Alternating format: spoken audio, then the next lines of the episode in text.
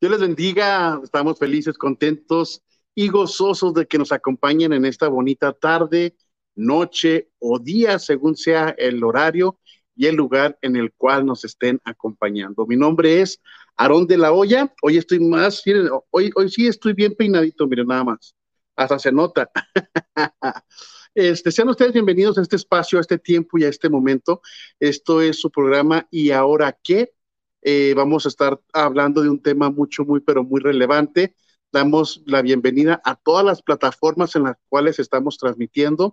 Hoy de igual manera saludamos a nuestros amigos que nos van a estar escuchando a través del podcast, porque a partir de hoy también estaremos compartiendo a través de este medio. Así que para todos ustedes, este, les saludamos y les agradecemos realmente, créanme que es sumamente importante el que para nosotros el que usted nos acompañe, habiendo tantas opciones, tantas eh, posibilidades, programas eh, de famosos, no famosos, conocidos, desconocidos, iglesias, podcasts, esto y que el otro, ustedes se han tomado este hermoso tiempo para acompañarnos. Así que sin más ni más, Vamos, ¿de qué vamos a hablar el día de hoy? Vamos a hablar nada más y nada menos que de matrimonio en crisis. Y no va a ser a, modo de, tema abierto para estarlo debatiendo, a lo mejor, y probablemente ustedes nos van a poder platicar un poquito de lo que pase con ustedes o, alguna pregunta que puedan tener.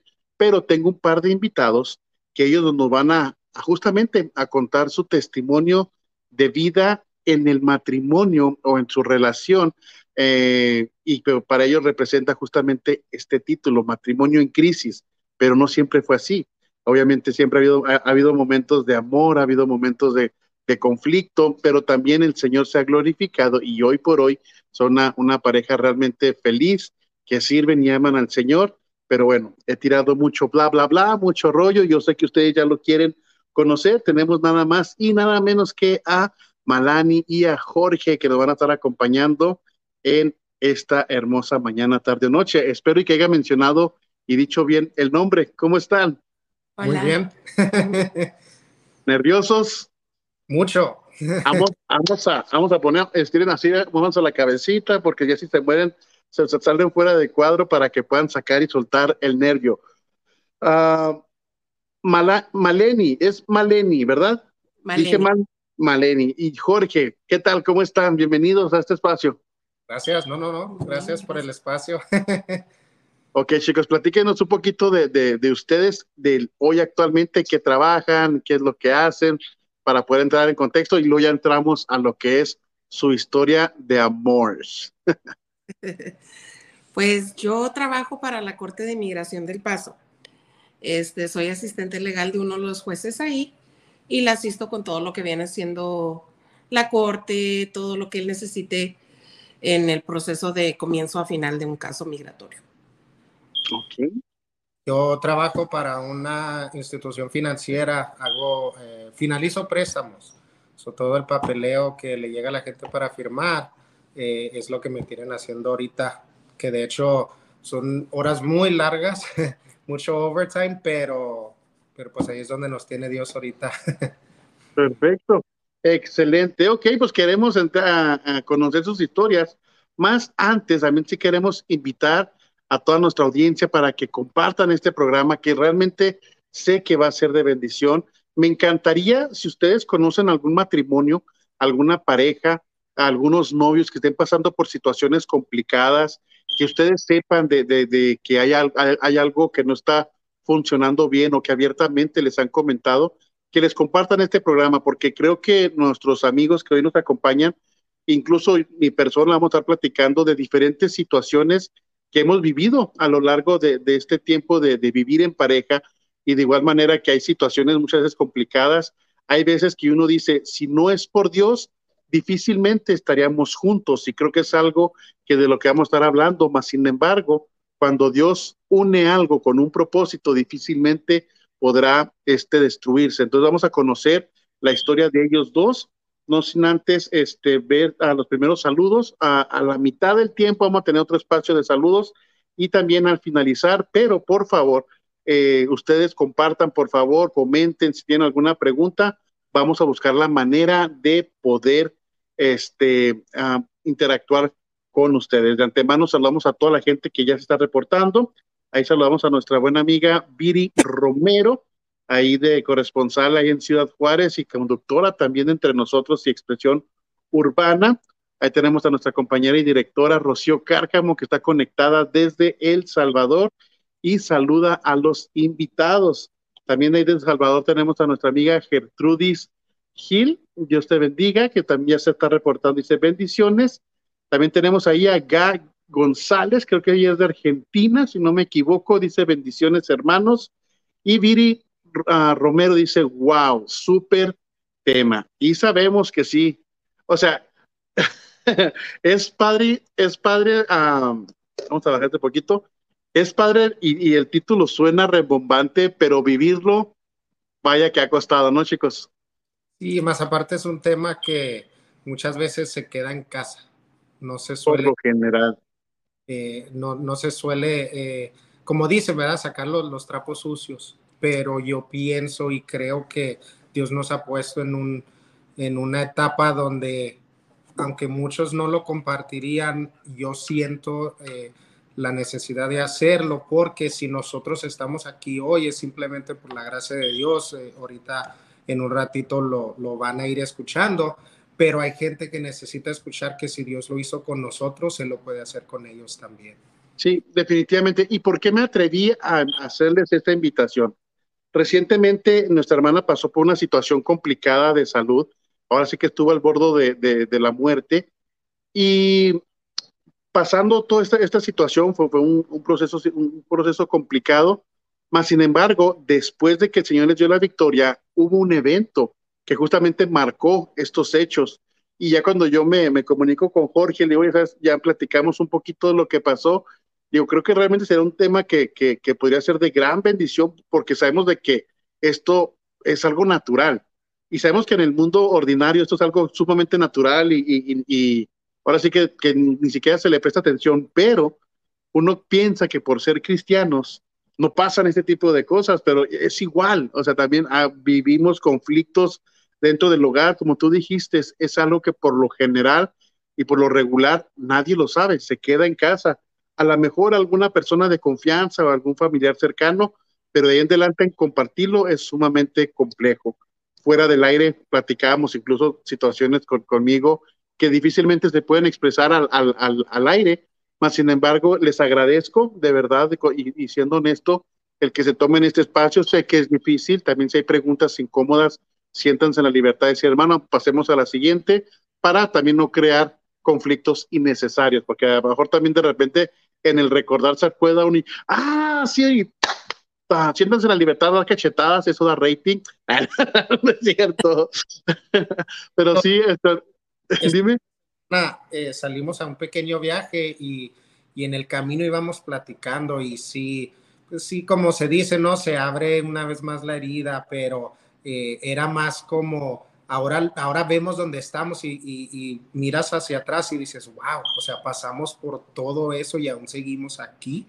Eh, siento que a veces uno, y más ahora en, la era de las redes sociales, uno muestra una cara que enseña las cosas positivas. Uno siempre trata de tomarse la mejor foto y subirla, pero nunca lo que hay detrás. A veces puede haber alguien que sube muchas fotos y que se mira como que, wow, mira esa pareja y uno nunca sabe por lo que están pasando. Entonces, pues aquí estamos.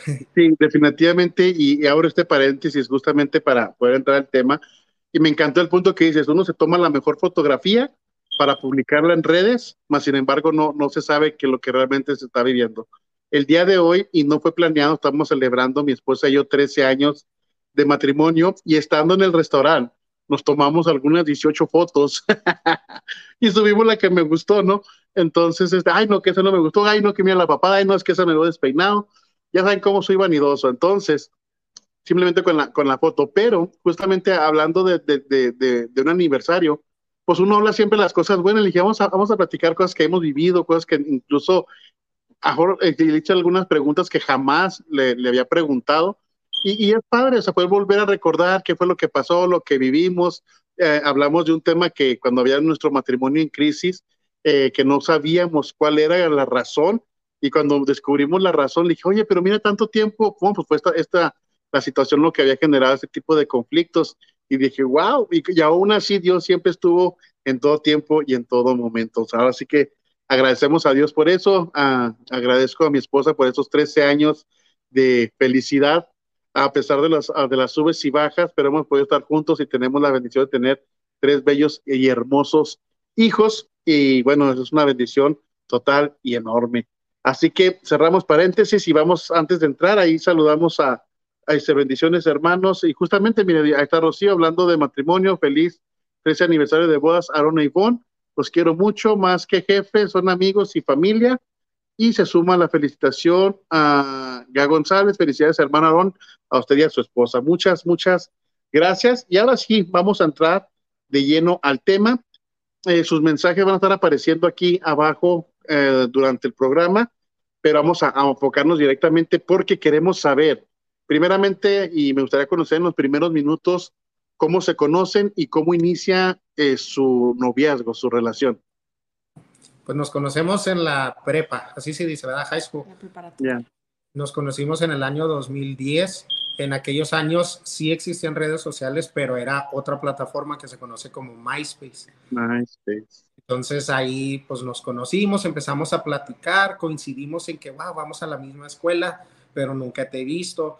Y, siempre pasa, no, no sé si te ha pasado que de repente, digamos, como con los carros, eh, se te antoja una troca, digamos una Tacoma, y la ves, y luego de repente por todos lados la ves. Entonces, después de con ella, eh, pasa lo mismo, de repente ya la veo en, en, en, en el lonche, y ah, mira, o sea, es ella y todo.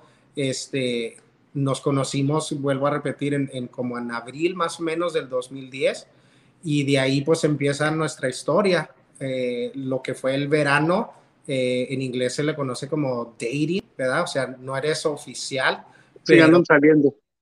Eh, nos estábamos conociendo. Sí, nos estábamos como conociendo, pasamos el verano juntos y, regresamos precisamente a, a, high school una vez más para el segundo semestre y ahí pues ya seguimos un poco nuestra historia.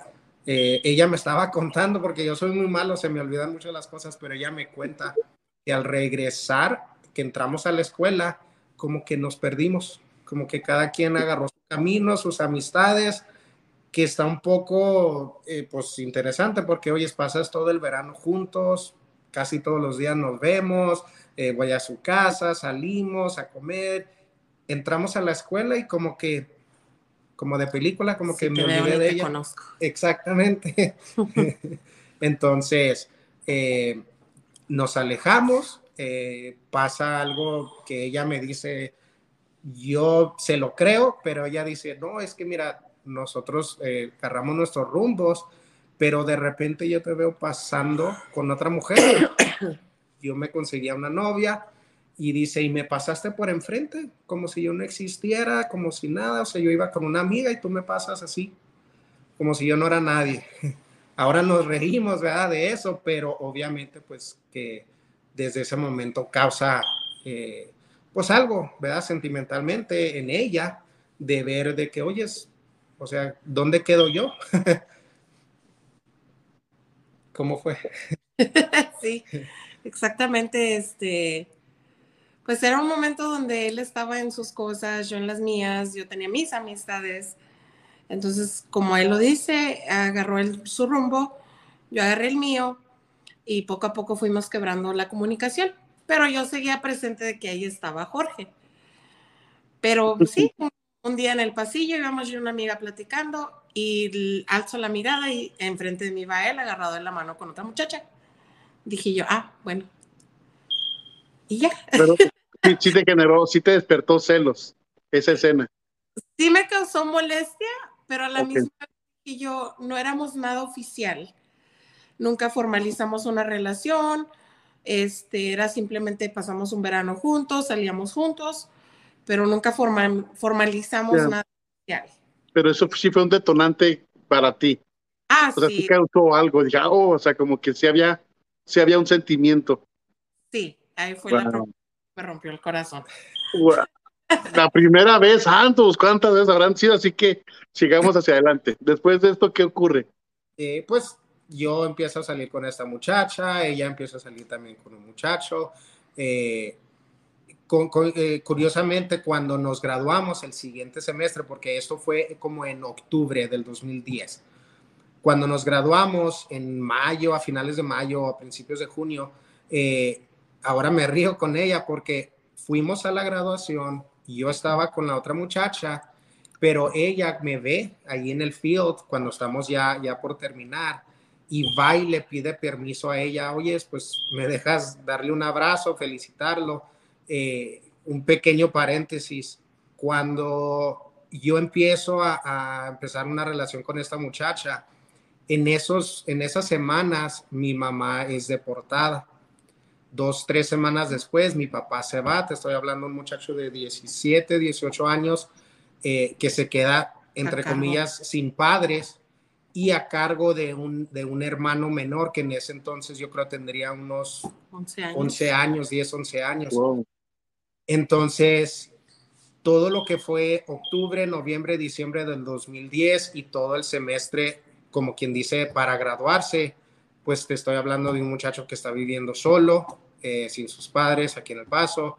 Entonces, para ella fue como que me siento muy orgulloso de ti, aunque no estamos juntos, aunque te veo con otra persona, pero me siento orgulloso porque lograste graduarte. Entonces va y le pide permiso a la muchacha, pues ella le dice que sí, claro, va. Eh, me da un abrazo, me da las felicitaciones y hasta ahí quedó. Pasa todo el verano, sigo yo con la otra muchacha. Obviamente, detrás de escenas, sigue comunicación entre ella y yo nada de, infidelidad ni así, pero entre, hey, ¿cómo estás? Y luego después de un tiempo, hey, espero que estés bien y así. Llega lo que viene siendo el fall, el otoño de ese año, del 2011.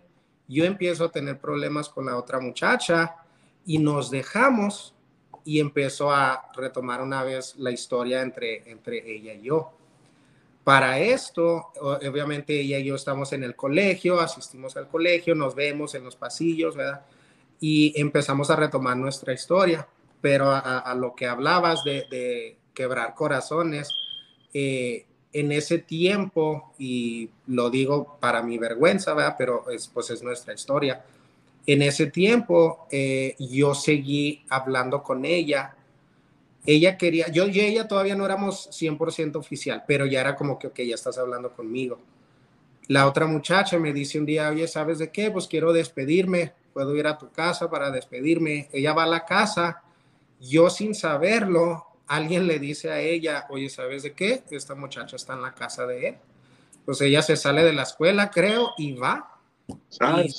no toca la puerta, nada. Ella simplemente entra hasta donde estábamos nosotros no estaba pasando nada, pero, o sea, ella va y, y es como que, ¿qué está pasando aquí? Wow. Me acuerdo su mirada, solamente me vio y me preguntó porque teníamos algunos libros en común del colegio y lo único que me dijo en inglés fue, Where's my book? Y se dio la vuelta y se fue. Eh, esa primera, eh, por decirlo así, primera vez que yo lo cuento como infidelidad, aunque no realmente fue, pero el hecho de que estás con otra mujer en tu casa y llega la muchacha con la que estás hablando, entonces desde ahí, este, pues ella se va, obviamente eh, partida del corazón, y ya yo dejo de, de hablar con esta otra muchacha y antes de, retomar nuestra relación, me acuerdo que ella me dice, mira, si nosotros vamos a ser una pareja, tiene que ser ya bien. O sea, te estoy hablando que por más de un año, porque ya teníamos conociéndonos desde el previo, es como que estamos hablando, pero no somos oficial. Es decir, no me has dicho que sea tu novia, o sea, esto tiene que parar. Pero si vamos a ser oficiales, yo necesito que me lo demuestres. Me puso como en un, un probation, de un mes. Todo lo que, de un mes. Todo lo que fue diciembre. Ella me dice, me tienes que demostrar con hechos que quieres estar conmigo, que quieres que yo sea oficialmente tu novia. Y este, lo que fue el, el año nuevo del 2011 al 12, ya le pregunté así oficial, oficialmente, bueno, ¿quieres ser mi novia? Y me dijo que sí.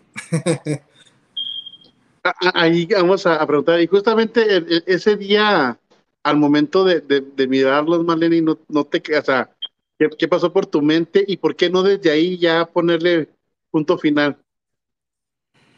La verdad, yo en ese momento sí sentí mucho coraje, porque a mí ese mensaje me llegó por medio de ella misma. Oh my God.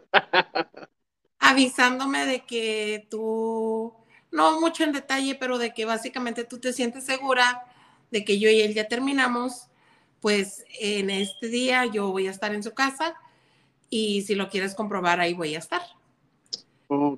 Entonces yo tomé la decisión de no quedarme con la duda ir directamente hasta su casa. Y sí, como dice él, yo entré como Juan por mi casa, me metí hasta adentro, pasé hasta el cuarto de él y ahí estaban y pues sí me dio mucho coraje, pero en ese momento yo dije no voy a pelear por un hombre, por decirlo así.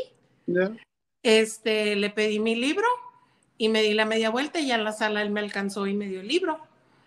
Eh, pero algo dentro de mí seguía aferrada a ese muchachito que yo conocí en el 2010. O sea, ese verano sí marcó tu vida.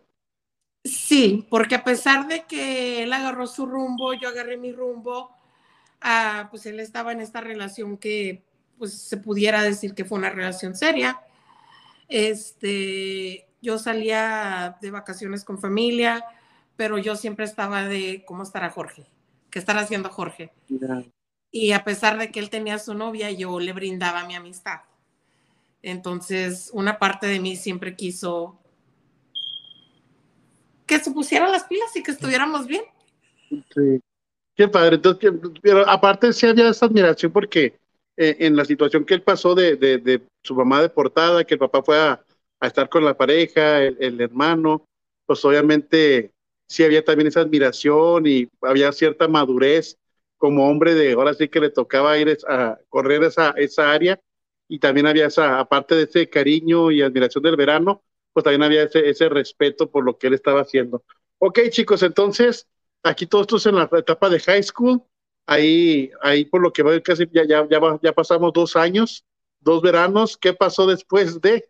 Porque ya prácticamente estamos hablando 10 años que están juntos, entonces prácticamente estamos a, a cosita de nada que, que pase lo que pasó. Sí, pues ya eh, le pido que sea mi novia oficialmente, me dice que sí, entonces de ahí es como que, ok, vamos a darle. esto es 2012, empieza el año, claro, eh, salimos, eh, pues nuestra etapa de noviazgo, claro, y llega el otoño, el otoño del 2012, tomamos la decisión de mudarnos juntos eh, obviamente no a nuestro propio lugar, pero de llevármela a mi casa. Entonces, eh, me acuerdo que fue un lunes, yo salí de trabajar, carré mi troca, fui a, su casa. La troca de tu hermana. La troca de mi hermana. fui por ella, echamos toda su ropa en bolsas eh, y, y, lo platicábamos hace rato. su mamá, así bien seria, dice, si te la llevas, ya no vuelve típica, ¿verdad? Este, mujer de, de, pues de esas de antes. Si te la llevas, la regresas. Eh, obviamente estamos muy chavos, no pensamos realmente en lo que significa eso. No, sí, vámonos. Y nos vamos a la casa. ¿Qué edad tenían ahí ustedes? ¿Qué edad tendríamos? Tú tenías 19, yo tenía 18. 18, 19 años. Ahí quiero, abrir, ahí quiero hacer una pequeña pregunta. Para esta época, ¿ustedes iban a alguna iglesia?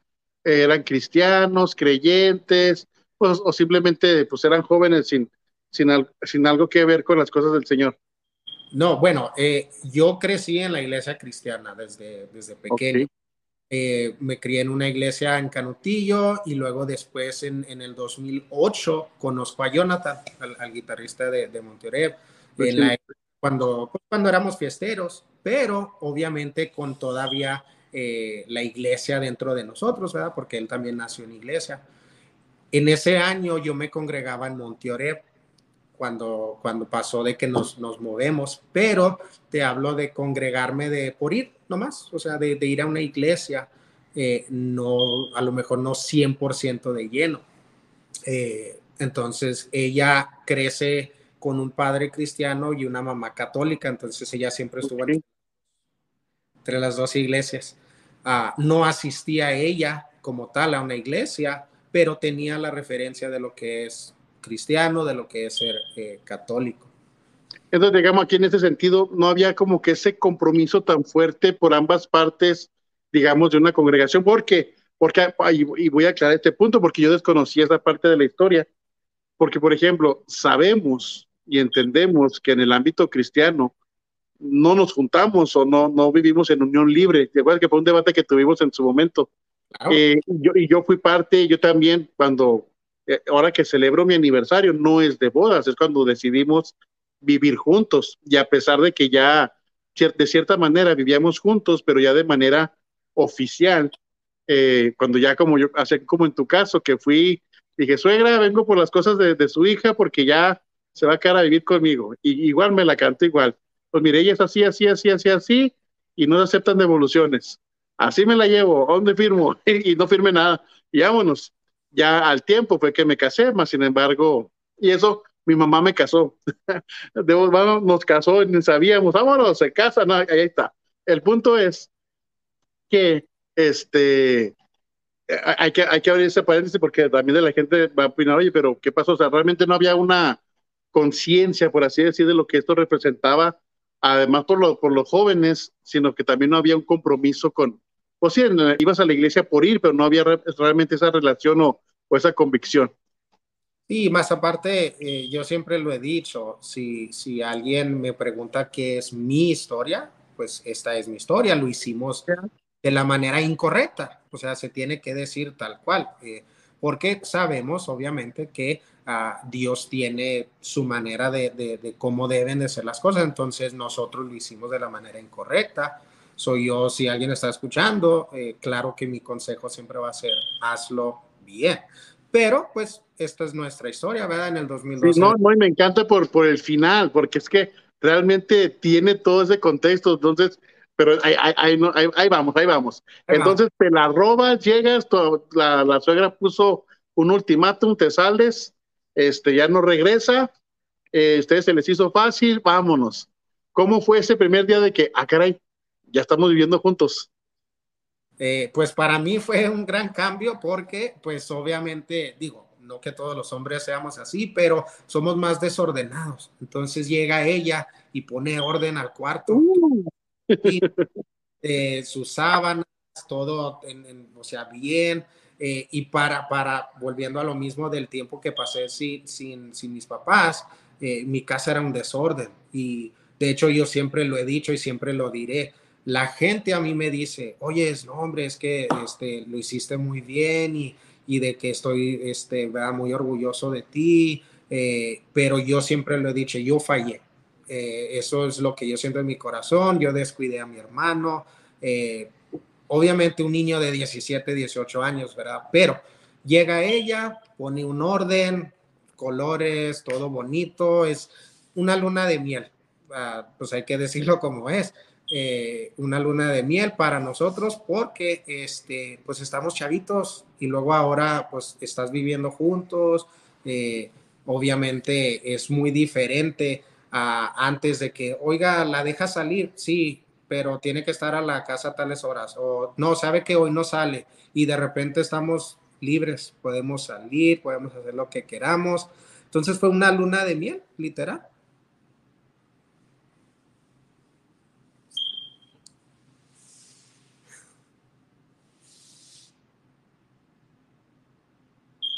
Ahí estoy. Eh, en esta luna de miel, ¿también vivía tu hermano dentro de casa, cada quien en su cuarto? Sí, eh, pequeño paréntesis para esto. Mi mamá regresa ese año, eh, regresa como en agosto del 2002. Entonces ella regresa agosto, septiembre, octubre, noviembre 5, un lunes ella llega a la casa. Entonces está mi mamá, está mi hermano, está ella y estoy yo. Ok, ya, ya había mamá en casa. Sí. Ok. Entonces, eh, ¿y de ahí qué pasó? ¿Qué continuó? Nos tienen en ascuas. Eh, ¿Duraron cuánto tiempo duraron viviendo con mamá o, siempre fue? Es más, se me hace que está la suegra, ¿no? O sea, ¿cómo fue todo ese periodo? O sea, eh, Pasa el 2012, 2013, 14 y el 15, de que vivimos allí en la casa de mi mamá. Eh, para esto eh, llega un, se puede decir que nuestro primer gran crisis, eh, o sea, crisis, crisis. yo en, el trabajo me involucro con una, con una muchacha y estando una vez en, en un show de las trocas en 2015, eh, aproximadamente en marzo, la muchacha decide otra vez, segunda vez, ¿verdad? Que, que, yo la riego. Esta muchacha le escribe a ella, ¿sabes de qué? Tengo ¿Es la misma o es otra? Otra muchacha. ¿Y cómo agarran su teléfono? Es lo que yo no entiendo. no lo entiendo. Yo, yo en este, sin sonar, wow. pero en este momento yo sé que fue Dios porque obviamente las mujeres tienen un, sexto sentido, son FBIs, cuando quieren encontrar algo, lo buscan y lo encuentran. Eh, entonces esta muchacha le escribe a ella y, me acuerdo muy bien, estábamos nosotros caminando en el show previo, cuando te toman las fotos con las trocas y eso, y de repente la volteó a ver y su semblante cambió totalmente. Yo sabía, chin, algo sabe porque de ese momento en adelante ya no me dirigió la palabra. Eh, pasó todo el show de las trocas, o sea, desde principio a fin, irme la palabra, obviamente estamos sentados y de repente me dice, ya me voy. Y este, llegamos a la casa, ella le habla a su papá, le dice que se va a salir, agarra sus cosas un sábado y, y se va con tu mamá. No fue así. ¿No fue así? A ver, ¿cómo fue? Corrígeme, pues. Pues ya, después del show, te dije que me llevaras a la casa de mi mamá. Okay. Porque estábamos con toda la familia de él y con mi hermana. Entonces, para no hacer un show ahí enfrente de todos, este, le dije que nos dejara a mí y a mi hermana, por favor, en casa de mi mamá. Yo me bajé en casa de mi mamá y yo pasé esa noche en casa de mi mamá.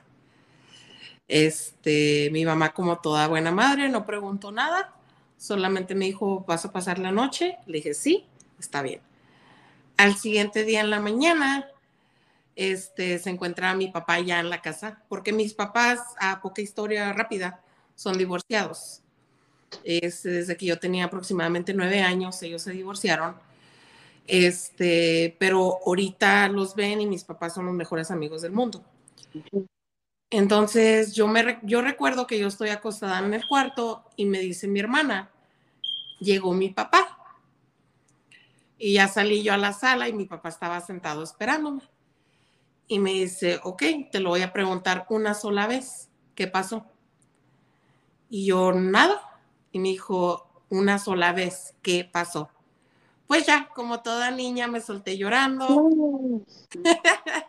Le dije, ya no quiero estar con Jorge, me lastimó, este, ya, yo ya no quiero estar con él.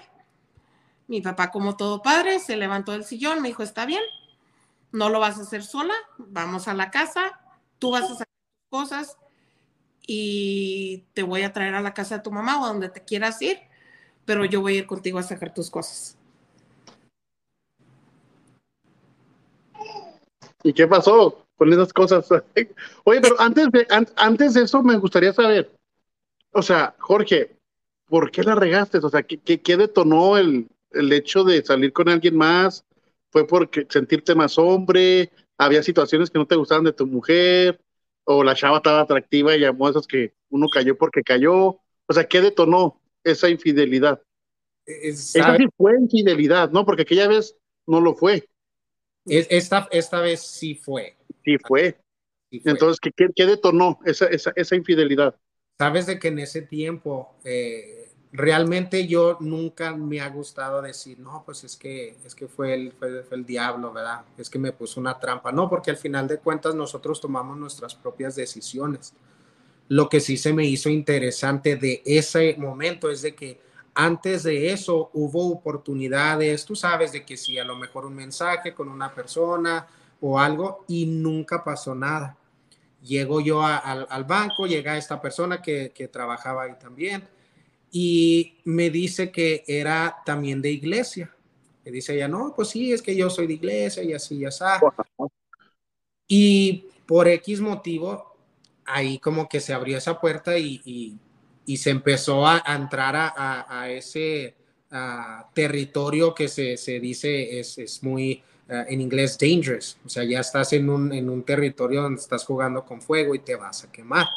Eh, creo, que, creo que siempre si uno no abre la puerta, no va a pasar nada. Pero ya cuando abres esa puerta del mensajito o esa puerta de la llamada o de que si una foto. ya, corrompe todo.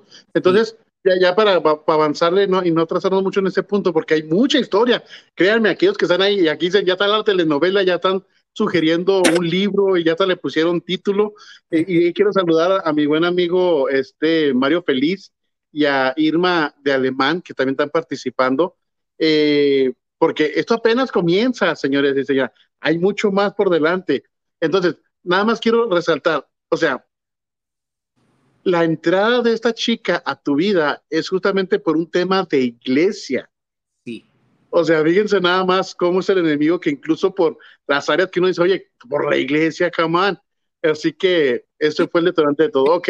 El, el, la, fue, fue la conversación que se abrió. Ah, de veras, vas a una iglesia, ¿a dónde vas? No, pues mira, yo también. No, pues mira, es que tú escuchas a tal persona que si, no sé, tal artista, no, pues a mí me gusta. Y se, vuelvo a lo mismo, parece inocente, pero desde ahí se está abriendo esa puerta que va a llevar hacia, otro, hacia otro lugar, ¿verdad? Ahora, para poner un paréntesis, eh, yo siempre, eh, eh, cada persona batalla con algo que si con el alcohol, que si con las drogas. Lo mío, para mi desgracia, siempre ha sido mujeres. Para esto dejé fuera ciertas ocasiones donde no fue una infidelidad física, pero sí de mensajes, de que ella ya me había encontrado mensajes hablando con tal persona. Obviamente no nos dejamos, pero es como que ya está ahí esa semilla de que esta persona batalla con, con eso. Eh, cuando, cuando pasa lo de, lo de esta muchacha, pues ya fue así de lleno, por decirlo. Entonces ella hace cosas y se va con una, con una prima a, vivir. Nos dejamos de hablar como por un mes, mes y medio. llega, llegó tu papá, llegas con tu papá, sacan tus cosas, no regresaste a tu casa, fuiste a vivir con una prima. Sí, porque en ese momento yo sentía como que yo no puedo volver a mi casa, o sea, ¿cómo voy a O sea, como que fracasaste como mujer y cómo voy a regresar a, otra vez ahí. Entonces, para mí era como que no. Para eso yo he hablado con una prima que estaba teniendo problemas con el, en el que ese entonces era el papá de su bebé que estaba esperando. Y ella vivía sola y me dijo, pues vente a vivir conmigo, yo estoy sola, estoy embarazada, necesito la compañía, tú necesitas la compañía. Entonces, hecho y dicho, llegamos yo y mi papá, mi papá me dijo, te doy 10 minutos, si en 10 minutos tú no sales, yo entro por ti y por tus cosas. Entonces ya y, ajá, él estaba en la cama acostado. Eh, yo recuerdo que lo miré y le dije, vengo por mis cosas. Y si me dijo, no te lleves nada, vamos a hablar. Y le dije, si yo no salgo en 10 minutos, mi papá entra. Le dije, voy a empezar. Y empecé a sacar mis cosas. Este, pues claro, en ese momento no teníamos mucho. Entonces era más bien mi ropa, cosas personales. Este, ya terminé de subir toda la troca y me fui. En ese momento íbamos saliendo del, del área donde vive él. Yo agarro mi teléfono y lo bloqueo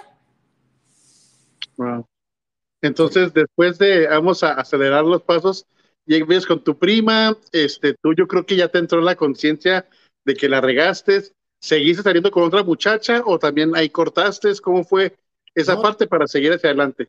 De hecho, lo que pasó fue de que esa, esa infidelidad, digo, si no me falla mi memoria, no fue ni ese año del 2015, fue en algún momento a finales del 2014.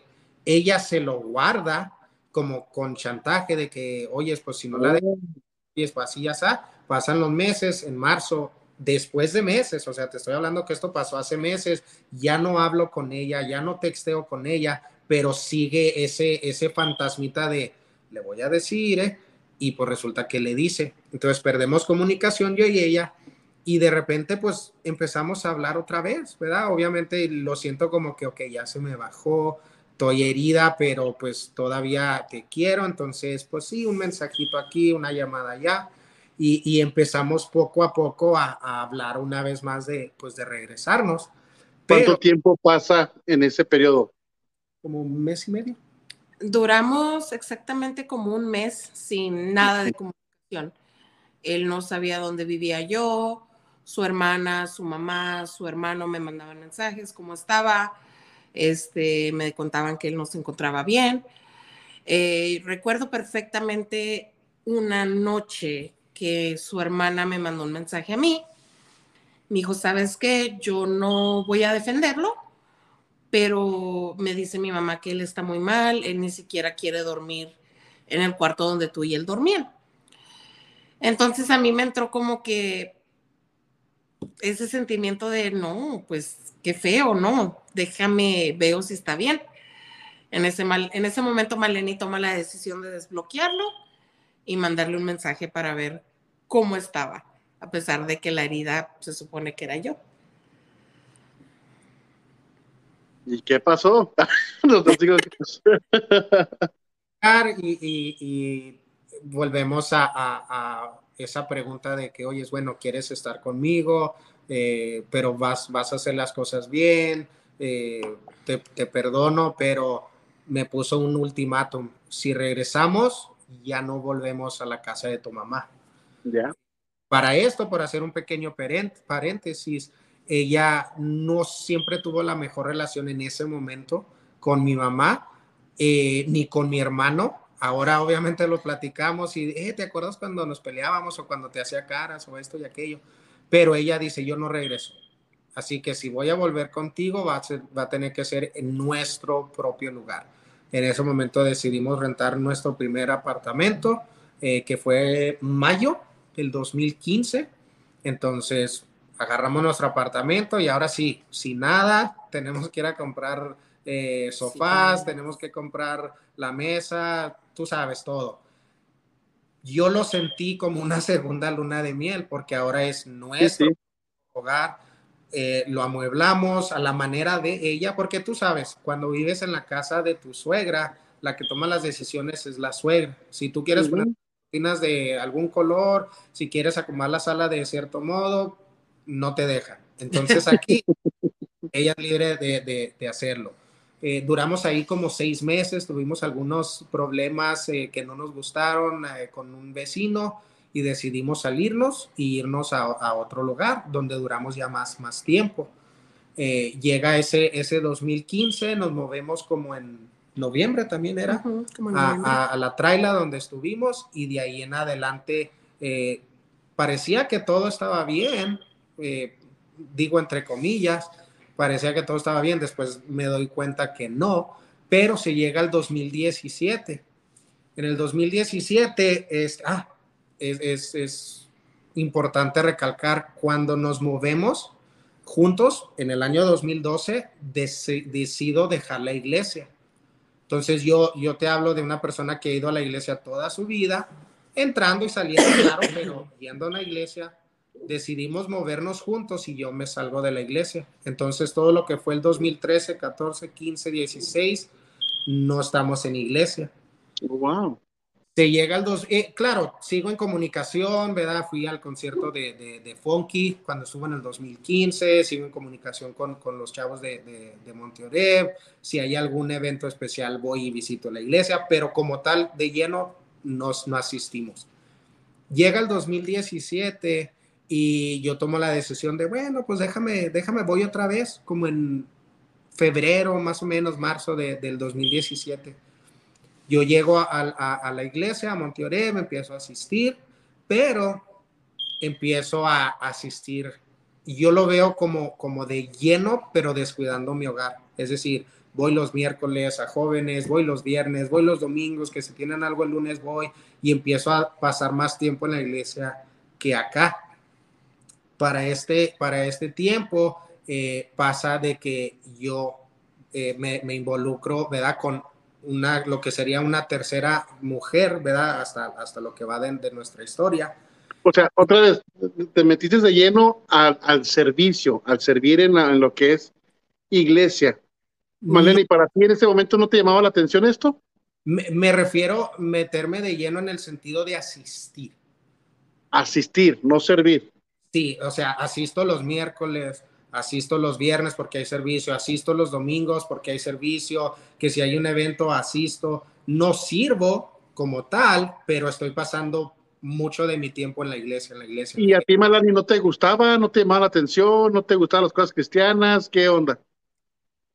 Al principio, cuando empezamos nuestra relación, yo estaba, y por eso empujamos y empujamos y empujamos el tema del matrimonio porque yo todavía estaba en mi pensar de, yo no sé si quiero ser cristiana, yo no sé si yo quiero seguir la vida católica con mi mamá, porque entre los dos mundos. Entonces, ese fue un dilema, me acuerdo mucho que era una pelea de que él quería una boda cristiana y yo no, yo quiero boda con... Oh, sí. Yo lo viví, yo lo viví eso, yes, yes, yes. Entonces, ese fue un dilema muy grande y también pienso yo que por eso empujábamos el tema de casarnos, porque no concordábamos. De que él me decía, voy a invitar yo a la gente de la iglesia cuando tú quieres dar alcohol, tú quieres tener música. Sí, sí, Entonces, yo empiezo a decir, está bien, quiero estar contigo, voy a darle una oportunidad al mundo cristiano, por decirlo así.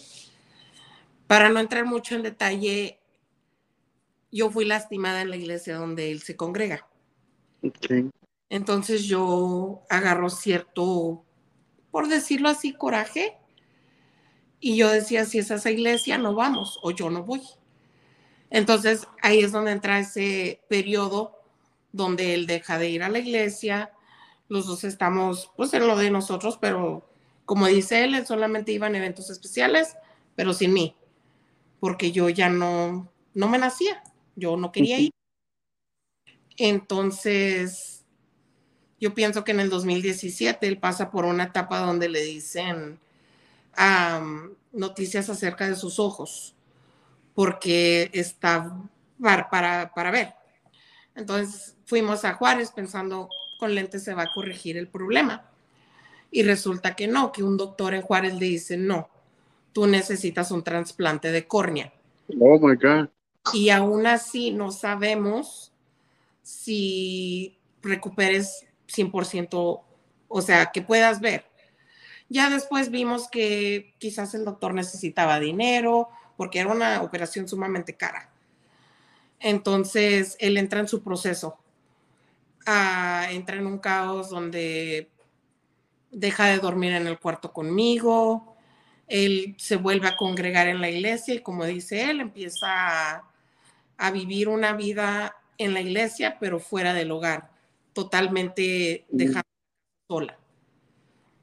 Para, para esto, eh, hablando del tema de la unión libre, lo que son los primeros años, yo no lo veo como algo malo, yo lo veo como que estamos bien, digo, no estamos en la iglesia, pero pues estamos juntos, estamos viviendo juntos, suave.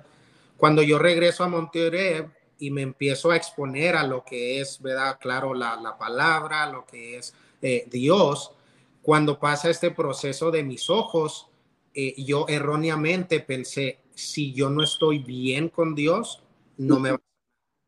Entonces, ¿qué pasa? Empieza a entrar un dilema en, mi mente desde que yo digo, estamos mal. Lo que estamos haciendo está mal. Esto que estamos viviendo, que no estamos casados, está mal. Y me empezó a pasar por la mente. Entonces, yo tomé la decisión de decir, no sabes de qué, yo no puedo ni dormir contigo. Entonces yo agarré mis cosas, me fui al sillón de la sala y ahí, ahí yo me dormía porque yo decía, estoy mal. Eh, no, no puedo estar viviendo en esta unión libre. Entonces yo me salgo del cuarto, yo empiezo a pasar las noches acá pensando, ya voy a estar bien porque no estamos durmiendo y Dios me va a sanar, ¿verdad? De, de, de mis ojos. Eh, durante ese periodo, este, ¿verdad? Yo me involucro con, con una muchacha y empezamos a descuidar nuestro, nuestro, nuestra relación. desafortunadamente, pues tuvo que, pasar algo que, a mí años después, cuando, cuando me di cuenta, pues sí me dolió mucho. Pero cuando tú descuidas tu hogar, tarde o temprano, la otra persona también se va a involucrar con alguien más. Entonces, eh, literalmente, cuando pasa esto, te estoy hablando de julio del 2017, empezamos a vivir vidas separadas, pero viviendo juntos. Es decir, como roommates. Ella hace lo que ella quiere hacer, yo hago lo que yo quiero hacer, yo salgo, regreso a la hora que quiero, ella sale, yo salgo con quien yo quiero, ella con quien quiere.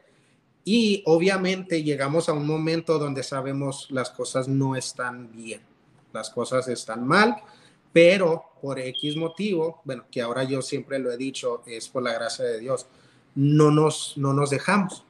Entonces ella empieza a salir. Pero no tenían vida, de, no tenían intimidad juntos en ese periodo. En ese periodo no. Había, claro, como... O de repente que andaban de, ay, que se echaban ojitos y pues venga, se venga, che. Exactamente. Pero aún así cada quien hizo vida aparte, o sea, con, otras parejas. Sí, eh, no, eh, porque no, no, no, fue relación, pero... No, no, no, pero salir con otras personas. Claro, de que sales, de que a mí nunca, nunca me ha gustado tomar, nunca he tomado, nunca me han gustado las, las fiestas, los bailes, nada de eso, pero a ella no, pero ya miramos de dónde cojeas. Yo siempre he dicho a ella, desafortunadamente te tocó lidiar con un hombre que batalla con la infidelidad. Nunca te tocó de que, ay, me llegaste borracho. Ay, es que... Te... al extremo. ok, entonces ahí vamos a hacer esa, una pequeña pausa en ese punto. ¿Tú, tú, tú descubres, Manani, la infidelidad? o ya, o simplemente nada más el descuido? Sabes de que para mí, mm, yo no supe de la infidelidad hasta después. Ok, ahora nos hablaron por teléfono. No. ok, ya, ya, ya fue un avance. para mí lo que fue es que, como él ya dijo previamente, empezó a descuidar la casa. Yo recuerdo que en el 2017 fue cuando falleció mi abuelita. Y eso es algo que todavía le digo a él que pues duele. Yo recuerdo que yo sabía que ya no había nada que se podía hacer, le iban a desconectar de las máquinas. Y yo lo miré a él y le dije, voy a ir a Zacatecas, es donde ella estaba, porque va a morir mi abuelita, o sea, ya no se puede hacer nada. Tú vas a salir de vacaciones en unos días, porque no te vas conmigo? Él me miró a los ojos y me dijo, no puedo, tengo compromiso con los muchachos de la iglesia, vete tú sola. Oh, wow. Y hecho y dicho, yo me fui. Yo estuve en Zacatecas dos semanas después de que mi abuelita murió. Y cuando yo estaba en Zacatecas, yo le daba mucho vuelta a la mente, decía yo, pues ¿por qué? Porque estoy yo sola pasando esto. Entonces yo recuerdo que en ese momento yo tomé la decisión, ya no va a haber Jorge, ya aquí. Y yo le pedí desde allá que cuando yo regresara, él ya no estuviera en la casa, que se fuera. Para esto, él no sé si ya había iniciado la relación, pero ya estaba ese patrón de que voy a salir con los jóvenes, pero ella siempre estaba presente. Entonces, ya fue cuando yo regresé y él no se fue de la casa. Este, ya hablamos y le dije, puedes quedarte, pero yo ya no te quiero en el cuarto. Este, salte del cuarto y te vas cuando tú sientas que ya es hora de que te vayas. Este, y ya, ahí empezamos cada quien por nuestro rumbo. Pero ya cuando yo empecé a sospechar que había algo, porque coincidentemente salían en parejitas todos y él siempre aparecía al lado de esta persona. Entonces ya fue donde yo empecé a agarrar la indirecta y yo empecé a también salir por mi lado, que hacía fiestas con amigas, llegaba yo tomada, él llegaba a la hora que se le antojaba la casa. Entonces ahí es donde empezó el dilema. Y, lo que pasa en esos, en esos tiempos fue de que era de que cuando te vas, necesito que te vayas, ya no podemos estar juntos, ya no quiero estar contigo, ¿verdad? ¿Cuándo te vas? No, pues que a final de mes. Se llegaba a final de mes y no me salía. Oye, necesito que te salgas, pasa otro mes, ¿cuándo te vas a salir? No, pues que no. Duramos meses, seis, ocho meses, algo así, donde vivimos como, como roommates, donde ella, ella dormía de un lado de la traila, eh, bueno, dormían allá en el cuarto y yo dormía en el otro. Eh, ahora, ahora que recuerdo esos días, eh, sí me siento mal, ¿verdad? Obviamente que gracias a Dios ahorita estamos en una mejor etapa, pero yo recuerdo las canciones que ella ponía para dormir, yo recuerdo que la escuchaba llorar, yo recuerdo que ella, eh, yo estaba en el cuarto y la escuchaba yo a ella, eh, eh, pues tú sabes, ¿no? las canciones cortavenas de, de, aquellos tiempos. Entonces... ya me imagino, déjale. Rata de dos patas. Sí, eh, no, no, no, en ese una muy, muy, muy que se hizo muy famosa de, de, un chavo que ahorita anda perdidote que se llama Cristian Nodal. Que se oh, ya, sí. Y la escuchaba y la escuchaba y la escuchaba ella y, obviamente que yo en ese momento yo no entendía o no captaba eh, eh, lo que yo le había causado. En ese tiempo pues yo andaba en lo mío y ahora yo veo para atrás y digo, wow, like, realmente le causé un gran dolor. Pero, ¿y eh, tú por qué no te ibas? Yo, por, o sea, por, la comodidad de una casa, porque aún te conectaba el amor por ella, pensabas que iba a haber una reconciliación. ¿Por qué no te ibas? Era una combinación de todo. Eh, a mí siempre la gente me lo ha dicho cuando hablan conmigo es que tú no sabes estar solo, es que tú tienes miedo a estar solo, tú le temes a la soledad. Y, mucha gente este, siempre, siempre me lo ha dicho cuando les cuento, así me dice, como que llegan a esa conclusión, no, es que eh, era, eh, ¿cómo se dice? Ah, comodidad, era una costumbre, tú ya, ya no la querías, estabas acostumbrado al llegar a esa casa y, y verla y, eh, obviamente que, eh, yo, yo, se lo dije hace, hace unos meses cuando, cuando le propuse matrimonio. Ella uno de esos días me hace una pregunta a los ojos, me dice, mírame, necesito que me digas, ¿me amas? Y yo le dije, no lo sé. Oh. Por eso cuando, cuando, cuando pasa lo, lo, de que le pedí matrimonio, le dije, si alguna vez dije, que había alguna duda que si no lo sabía, eh, quiero que hoy sepas que, que, ya no la existe, ¿verdad? Entonces, yo, yo no sé, con ella como mujer, cómo se sintió de que la persona con la que has vivido tantos años te mire a los ojos. No te lo diga por mensaje o simplemente se vaya y tú te quedes con la duda. No, literalmente te mira a los ojos, tú le haces una pregunta directa, ¿me amas? Y te dice, no lo sé. No, pero ahí, Malani, no sé qué es, o sea, aquí la gente está, pero que se abofeteando a, a, Jorge y luego dicen, qué paciencia la tuya, o sea, que nadie cree tener la paciencia que tú tuviste. Hasta mi esposa está así como que, ya. ok, para una mujer que le digan, no lo sé, eso es una bomba nuclear y en automático lárgate de la casa, pero ahora sí que a, tu vasos. ¿Qué pasó en tu mente y qué viviste tú al, escuchar esto? Sí sentí un caos interno. Eh, en ese momento decía yo, pero ¿por qué si te he aguantado mucho? Pero no sé, como que en ese momento me fui en blanco y dije yo, pues yo no merezco esto. Y fue como que un hilito a la hilacha a hacer lo que yo mucho criticaba de mujeres, porque yo decía de, pues, de experiencias que había visto, de amigas, o sea, ¿por qué sigues con alguien si le eres infiel? Y ahí fue donde como que me entró ese, si él puede, porque yo no? Y ahí fue donde salió esa actitud de la que no me enorgullezco, pero fue donde dije yo, pues, bueno, aquí se rompió un vaso y cada quien por su lado. Y lo que yo más quería era que él se fuera de la casa, como para yo no sentirme tan culpable de lo que yo estaba haciendo. Porque, ya estabas saliendo con alguien más. Sí, o sea, yo era mujer soltera, totalmente, aunque él estuviera en la casa, yo me salía, yo platicaba, yo hacía de mis cosas, yo me iba de viaje con mi amiga, o sea, yo era mujer soltera. Pero sí salías con, con hombres.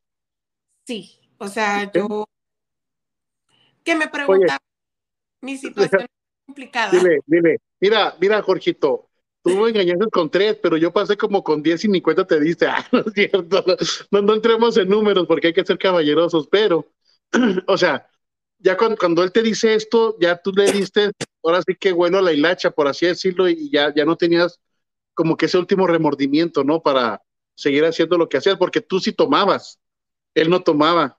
O sea, tú sí le dices rienda suelta y con la cepaquita todo lo que daba. Sí. Y, wow. ella, lo que siempre ha dicho es eso. Eh, aunque ella se eh, estaba como que entre dos mundos, ella, ella se sentía soltera, pero a la misma vez se sentía, le estoy poniendo los cuernos. O sea, sí, sí, sí, sí. Es que, es que lo, estaban haciendo los dos. O sea, no es de que lo sentía, es que realmente eran una pareja, aunque estuvieran en, fuera del lugar, habían tenido intimidad, vivieron juntos, había situaciones, o sea, no, eh, independientemente, aunque hayan sido roommates unos meses, sí se estaban fallando uno al otro. Sí, más aparte, entre esos meses, claro que hubo momentos donde eh, me acuerdo una, no me acuerdo de dónde llegué, pero yo llegué y estaban mis cosas afuera y ya estaban cosas en cajas, o sea, literalmente sacó todo y, me acuerdo que una de esas veces había un evento con los chavos. Yo llego porque tenemos que cruzar a Juárez, mi carro hasta el gorro de cajas, la cajuela adentro, todo se lleno de cajas. Me acuerdo que fuimos a un evento, claro, yo, yo iba en modo de no quiero estar aquí, pero pues no tengo a dónde ir. Eh, regreso, me acuerdo que me fui a la casa de mi mamá, pero yo siempre tuve, así como ella, yo tuve ese pensamiento, yo no puedo regresar a la casa de mi mamá, o sea, ya sea por el recuerdo de ella o por lo que sea, pero yo no puedo regresar. Y me acuerdo que esa vez yo me dormí en el carro y me acuerdo que mi hermano mandó un mensaje, me dijo, hey, ya, duérmete, métete. Y pues yo estaba claro, aunque a veces la gente dice, nah, no te la creo. Yo estaba devastado, aunque yo haya sido el causante de... Eh, entonces paso la noche ¿verdad? afuera, me acuerdo que uno de esos días yo iba rumbo al trabajo, me dieron un ticket, eh, llegué tarde, una de esas veces casi choco, o sea, porque vas con, con como que con la mente en blanco. Entonces, llega a finales del, del 2017 y hubo un momento, no recuerdo si fue el 17 o en el 18, donde yo todavía no sé que ella ha hecho sus cosas, ella tiene noción de lo que yo he hecho, pero no como así como 100%. Y ella me dice un día, me recuerdo, era un domingo, me dice, tenemos que hablar. Tengo que poner todo sobre la mesa para ya ponerle punto final a esto. Llego a la casa, básicamente me confiesa todo lo que ha pasado y yo le confieso todo lo que ha pasado. Es decir, yo te digo lo que yo he hecho, tú me dices lo que tú has hecho, pero para ella era, no es para que me perdones y regreses, no, es para yo como soltarlo y ya, vete, no quiero nada contigo. Como yo sé que a lo mejor hay parejas aquí que lo han vivido, que se van a separar, pero uno de los dos le dice, no, espérate, o sea, vamos a intentarlo, no, es que mira, es que esto, es que aquello. Y ella siempre fue la de, no, tienes que irte, tienes que salirte, tienes que ya agarrar tus cosas. Y yo siempre era de que no, vamos a intentarlo, mira, es que voy a cambiar y, todo, ¿verdad? Entonces se llega al 2018 y en el 2018, si yo lo recuerdo mal, corrígeme, no estábamos ni súper bien, pero ni súper mal. Es decir, ella llega un momento en el 2018 donde dice, ya, hasta aquí yo, yo ya no voy a andar con mis cosas, y, yo también. Pero pasa, eh, ahora entramos al, vamos a reconstruir, como, como dice ese libro, reconstruyendo con los pedazos, vamos a ver. Y antes, y antes de entrar a ese punto, tú como hombre, cuando ella te dice que estuvo con alguien más, ¿no te pegó en la hombría? O, o sea, yo sé que, o sea, decías, bueno, vámonos a poner un 3-1, voy ganando, pero, o sea, uno de hombre, el saber que otro hombre, este, hay que estar con tu mujer, así como que es complicado, o sea, en tu persona, ¿tuviste que dejar que se resbalara o no te impactó esa, esa confesión? No, yo siempre lo he dicho y sin miedo a, a, a pues iba a ser honesto, es una de las cosas que más me ha pegado, que más me ha dolido, tanto en el orgullo, tanto en el ego, tanto en la claro. Eh, en todo. En ese momento yo no, yo no pensé en, ah, pues es que yo lo he hecho más y ella no, ah, es que a lo mejor yo fui con más y ella no, o sea, cuando ella me dice eso, fue una cachetada, literalmente. Me, me tomado, porque no puedo decir 100% que lo he superado, porque como con todo, eh, hasta con el COVID, quedan secuelas. pero, eh, digo, el fallecimiento de mi papá, uno... Eh, ¿Pasa en este periodo? No, no, no, a lo que me refiero es de las cosas que más me han pegado. Oh, ok, ok, ok, ok. ahí está en el, en el top 2, top 3 porque no es algo fácil. Eh, podemos hablarlo en el lado, en el ámbito físico, todo lo que acabas de mencionar. Sí, sí, sí, sí, sí. Con ella, y por el lado sentimental de que, wow, no la creí capaz. O sea, nunca me imaginaría yo. La sentías tan segura que jamás pensaste que ella lo. Ah, pero es que ella dijo, descuidaste el changarro y alguien más lo atendió. Lamentablemente así sucedió. Pero es que, ojo acá, pero, pero antes, ya, para concluir esta parte, porque sí se nos ha ido, pero la gente está bien. O sea, de verdad, uno como hombre de repente, o también tú como mujer, se sienten tan seguros de sus parejas y créanme que es tiempo y momento me ha pasado, o sea, yo lo he vivido, lo he experimentado, que muchas veces le ponemos tanta atención al trabajo, al ministerio, a las amistades, a los compromisos que descuidamos el hogar. Pero creo que el peor de los casos es cuando fallamos no, eh, y nos confiamos en que nuestra pareja, pues ya porque estamos con ella, ahí está. Pero siempre, aunque estemos como estemos, siempre va a haber alguien que va a estarle echando el ojo a alguien. O sea, quieran uno que no, siempre hay un trancazo para un, siempre hay un moretón para un trancazo, siempre hay un roto para un descosido. O sea, entonces tenemos que estar alertas y al pendientes. Em, igual en mi matrimonio ha habido estas etapas de subes y bajas y de repente, wow, y cuando tenemos la oportunidad como que otra vez a, a buscarnos, a encontrarnos, es, es, volver a lunas de miel dentro del mismo matrimonio, aun cuando no se celebre nada. Entonces, sí, sí es importante esta parte.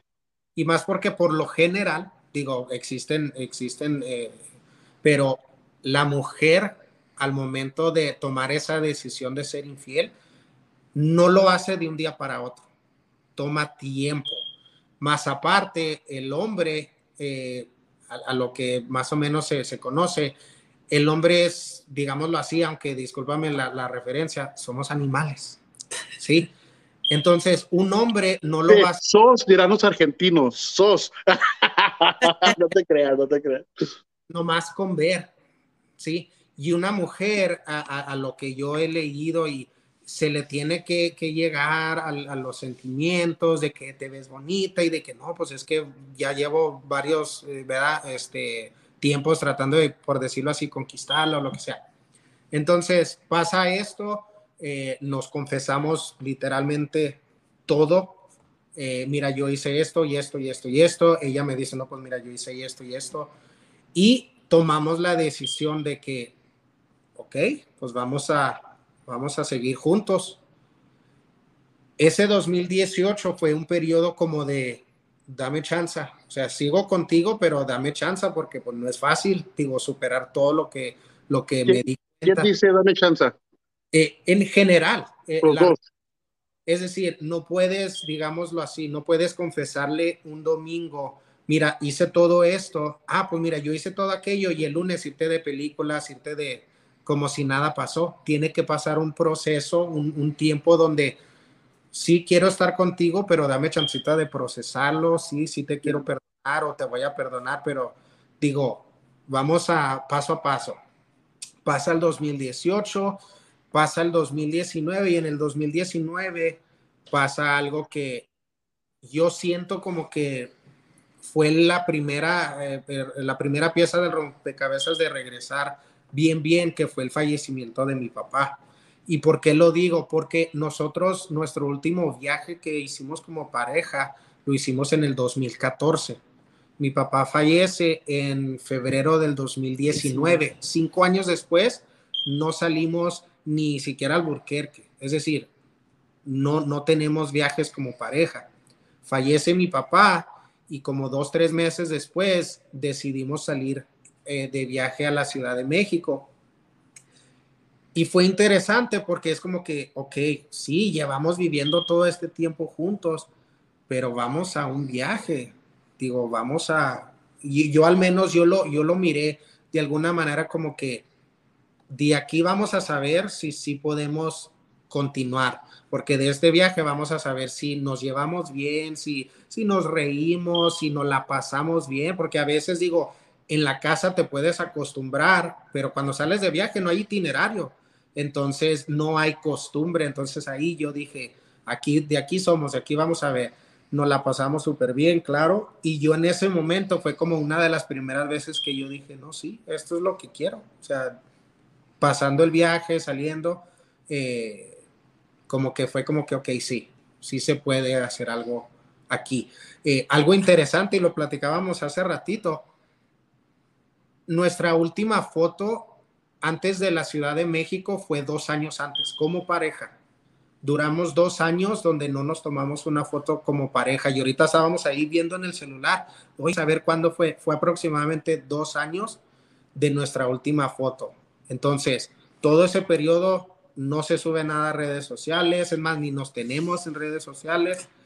Y llega el, viaje de Ciudad de México y pues una foto aquí y allá, nunca la subimos, pero me acuerdo eh, después, digo, ahorita llegamos a ese punto porque obviamente llega un momento donde yo le reviso su celular y, ella le está contando a su amiga, no, sí, pues mira, aquí andamos, venimos al, al Ángel de la Independencia, oye, sí, ¿cómo andan las cosas? No, pues bien, eh, sí se tomó una foto conmigo, como que, ah, ok, suave, suave. este, pero duramos un periodo de dos años sin absolutamente una foto entre, entre ella y yo. Eh, llega, ¿qué pasó? Llega 2000, eh, el 2019, nuestro viaje, ¿verdad? De, de, de ahí de, de México. Regresamos, claro y en ese momento, pues sigue la reconstrucción, ¿verdad? De, pues, nuestra relación. Uh, en el 2017 habíamos visto casas. Ella ya tenía ese como deseo de que quiere una casa, pero pues pasa todo este proceso que estamos viviendo, claro. Y en el 2019 a finales empezamos a retomar ese tema una vez más. Oye, pues estaría padre comprar una casa ya estamos mucho mejor en, una etapa de nuestra relación mucho mejor, claro. Y en el 2020 este, empezamos, a, empezamos a ver casas.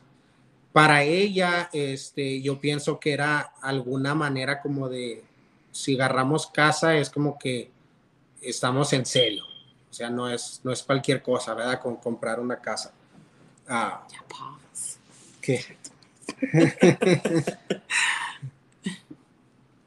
Dale, dale, estamos.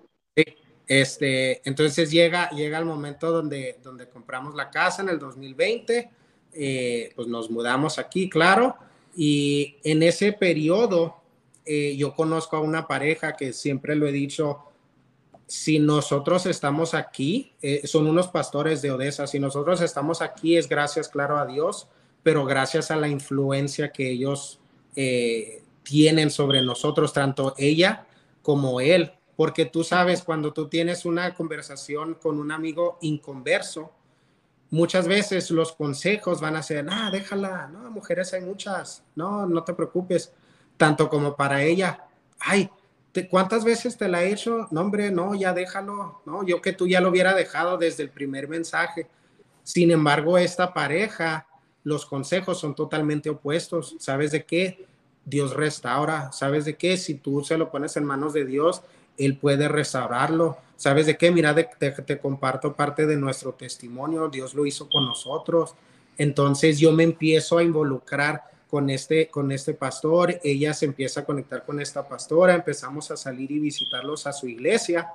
Y ahí es donde ella empieza a regresar, como quien dice, a los caminos de Dios. Porque ahora si tú le preguntas, ella ya eh, no quiere, eh, digamos, por decirlo así, eh, lo católico. Entonces nos empezamos a contar con esta pareja, nos empiezan a, a dar consejos, empezamos a salir con ellos. Para mí fue algo importante porque ella y yo, como somos de mundos, por decirlo así, de opuestos, yo nunca la podía invitar a algún lugar con mis amigos, ni ella con los de ella, porque era como que no es mi ámbito. No, pues es que la iglesia no es lo mío, y para mí era como que pues yo no voy a ir a una barra, no es lo mío. Sin embargo, con esta pareja salimos, se hablan cosas de Dios y ella acepta, no, sí, pues vamos. Oye, nos invitan a que vayamos a visitar su iglesia. Ah, no, pues sí, vamos. Ya empieza ella a involucrarse en el ámbito cristiano, en, el ámbito de, iglesia. Entonces, claro que obviamente esta pareja forma una parte pues muy importante eh, de que ella y yo estemos aquí eh, el día de hoy.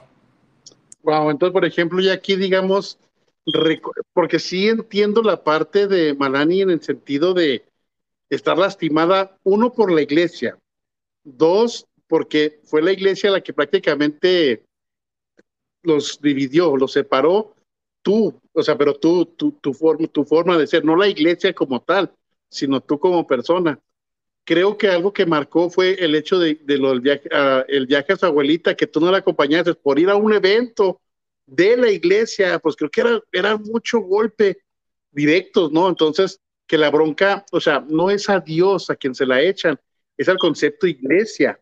Entonces, el tener atención y cuidado en esto. Gracias a Dios por esos pastores que dieron esos consejos de sabiduría para que ustedes pudieran permanecer y ver también reconocer a Dios como fundamento de, su relación para que esto pudiese seguir adelante. Hay una situación y hay un movimiento o una ah, etapa o algo que ocurre que cambia sus vidas para siempre. Y esto es recientemente, porque estamos hablando del 2019, la casa, está con los, pastores, viene la etapa de, de, la pandemia, cómo la vivieron ya con casa, sin casa, eh, asistiendo a alguna iglesia? ¿Cómo fue todo este periodo previo a lo que pasó recientemente? Pues ya casa fue en pandemia, porque gracias a Dios la casa la agarramos en el 2020. En agosto del 2020 y pandemia empezó en, en enero, febrero. Entonces sí agarramos la casa en un buen momento. Para esto ya estábamos en comunicación constante con estos pastores, ellos formaron parte del proceso de la compra de casa, nos hacían ver de que Dios no le iba a proveer si nosotros estábamos con el corazón donde pertenecía. Entonces, ahí es donde empezamos pues, con la pandemia, pero no necesariamente congregándonos en alguna iglesia, pero sí íbamos una vez cada dos, tres meses hasta Odessa a la iglesia de ellos. Para, para, poder, este, pues sí, estar cerca de ellos, estar en una iglesia, este, involucrarnos mucho con, esta pareja, con, con, la casa pastoral de ellos.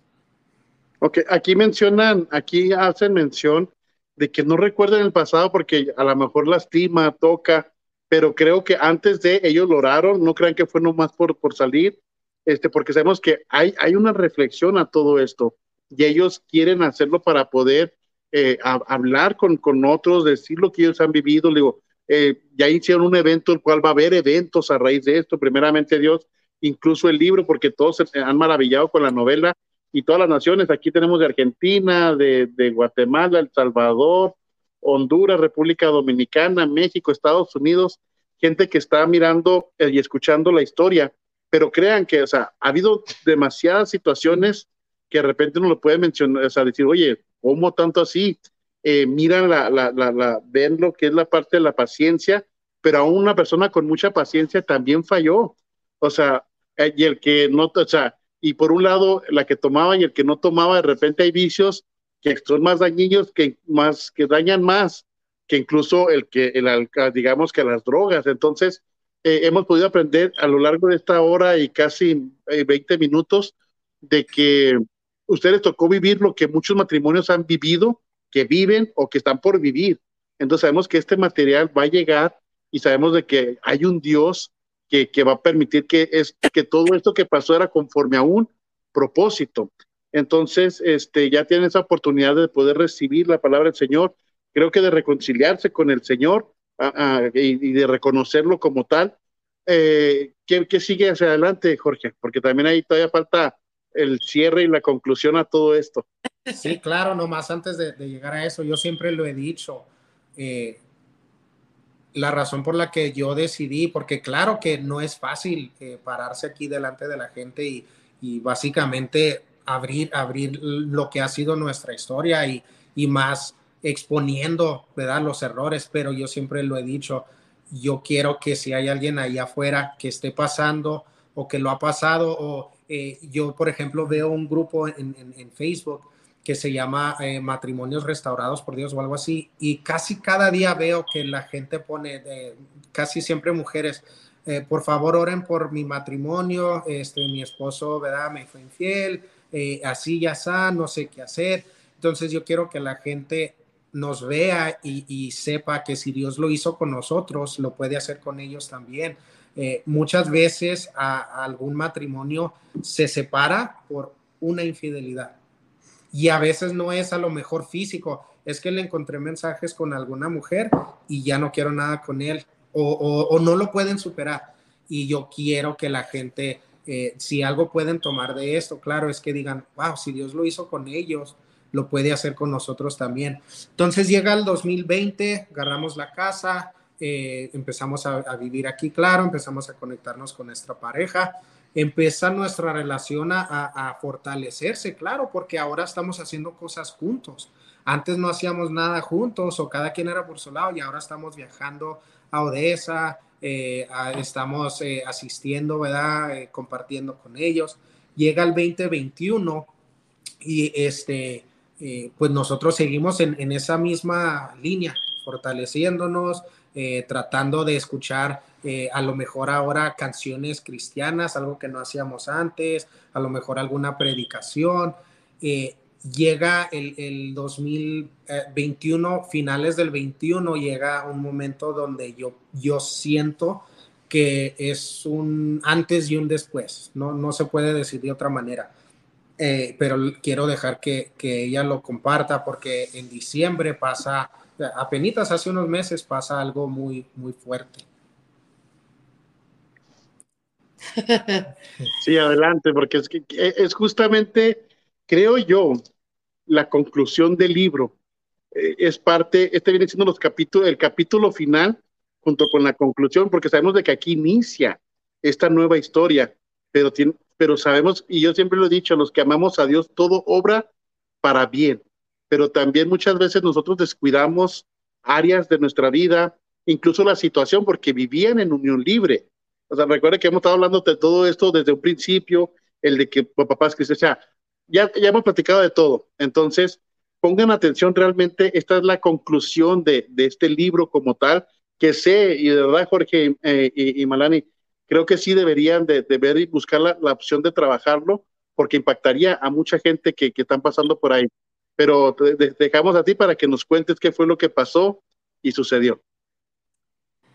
Pues yo ya había decidido, mm, por decir así, a aceptar a Dios en mi corazón. Ya la conexión con estos pastores, este, con la pastora Perla Mendoza, con ella fue mi primer evento de mujeres. Y yo sé que no es casualidad. en todos esos eventos siempre se me hablaba del perdón. Porque soy una persona muy rencorosa y siempre lo he sido. mi mamá, mi papá me lo han dicho. Entonces, eso es algo de lo que en esta trayectoria para llegar al diciembre del 2021 se me habla mucho del perdón. Entonces, yo aprendí a soltar. Eh, perdoné a Jorge, me perdoné a, por decir, porque yo sentía, me sentía como que, como mujer, ¿cómo fui capaz de hacer eso? a, pues ya, diciembre 14 del 2021, regresamos de un viaje precisamente de Odessa y yo salí positiva de COVID. Eh, me empezó un caos en mi vida, se puede decir así. bueno, antes que eso, a regresar, en mayo del 2021, fuimos a Odessa a un evento de mujeres donde nos invitaron estos pastores. Este, en ese evento se me dio a mí una palabra y yo me abracé mucho de esa palabra. De estoy un poco ronca. no te preocupes. Mm, antes de entrar al vivo, platicamos un poco de esto. Este, muchas personas nos dicen, tienen 10 años juntos, no tienen hijos. Mi respuesta siempre ha sido, yo no quiero traer un hijo a este mundo cuando no sé en qué está esta relación. Y lo mencioné previamente. Eh, yo vengo de, un, de una familia divorciada. Yo vi lo que mi mamá pasó, yo vi lo que yo y mis hermanos pasamos. Yo no quería eso ni para mí, ni para futuros hijos. Entonces ese ha sido un dilema que yo he tenido mucho en mi corazón. Y Dios en esa promesa o en esa palabra me dijo, básicamente, tu miedo hazlo a un lado en el momento que yo te lo quiera dar, un bebé va a llegar a la vida de ustedes. aquí yo entendí, no va a ser porque tú quieras o no, esta es una bendición que viene a ustedes, pierde ese miedo. Y yo en eso empecé a entrar en palabra de perdón, de, de sanidad hacia mis papás, hacia todo lo que ha pasado. Entonces ya llegamos a mi etapa de COVID. Yo me enfermo este, y por una semana estuve estable. Estuve con el oxígeno bajando, me cansaba, pero estable. Ya un domingo mi oxígeno ya estaba muy bajo. Esto es una semana después del lunes que yo salí positiva. Mi oxígeno ya estaba muy bajo, ya me cansaba, no me levantaba, no dormía en las noches. Y yo me acuerdo que ese domingo en la noche yo me bajé de la cama, el lunes, el lunes en la noche, yo oraba obviamente, pero en la cama, porque yo ya no tenía fuerzas para levantarme. Ese lunes yo me bajé de la cama como pude, me puse de rodillas y yo le dije a Dios, yo sé que algo grande viene a mí. Eh, solamente te pido que me saques y me abrazo de esta promesa. Y en eso entró Jorge, porque él ya dormía en la sala. Eh, yo no quería que él se enfermara, porque como todo hombre al enfermarse son más chiples. So, yo no quería que él se enfermara y lo, lo, empecé a mandar a dormir en la sala. Este, eso él yo creo por alguna razón entró al cuarto, me vio de rodillas, él también se puso de rodillas y vamos juntos. Esa madrugada yo no me acuerdo, ya desde ese momento perdí algún tipo de memoria. De memoria. Este, yo solamente recuerdo que mi mamá me dice que ella nomás escuchó que yo como que trataba de jalar aire. Ella se estaba quedando aquí en la casa. Por lo mismo de que yo ya estaba muy mal y me estaba cuidando, ella y mi suegra, de hecho. Eh, van al cuarto, me revisan el oxígeno y yo ya estoy en los 40. Este, yo ya no me podía levantar de la cama, ya no tenía mucha fuerza y creo que en algún momento mi suegra le dijo a Jorge, ya, no podemos seguir tratando de que se mejore por nuestras propias manos. Háblale a la ambulancia. Y hasta hace poco que me enseñaron el video donde voy saliendo de mi casa en la camilla de la ambulancia, yo no me acuerdo ya de eso. Mi suegra fue quien se fue a ambulancia conmigo y ella platica o me dice que yo iba aferrada diciéndole a los paramédicos que me hicieran una prueba de embarazo. Yo evidentemente sabía que no podía estar embarazada porque yo me estaba cuidando. Entonces, pero algo dentro de mí me decía, quiero una prueba de embarazo. Y yo les contesté todas las respuestas, las preguntas, yo fui a dar al hospital. Eh, diciembre 21 me entuban. Este, yo tenía pavor de ir al hospital. Como toda persona, escuchas, te van a entubar o entubaron a fulanito de tal, tú dices, esa persona ya no va a vivir. Porque a lo que hemos visto con esta enfermedad, con, con el COVID desde que empezó, te van a entubar, es básicamente porque ya no hay nada que hacer por ti. Entonces, yo recuerdo que yo no quería, yo llegué consciente al hospital, entonces, por ley en Estados Unidos, no sé si en México, en otros países, no te pueden hacer nada si tú no lo autorizas y llegas consciente al hospital. So, yo llegué, claro que lo primero que me dijeron, entubar, yo dije que no, y llegué a las 5 de la mañana y trataron de estabilizarme el oxígeno, no subía, yo llegué con 20% de oxígeno al hospital.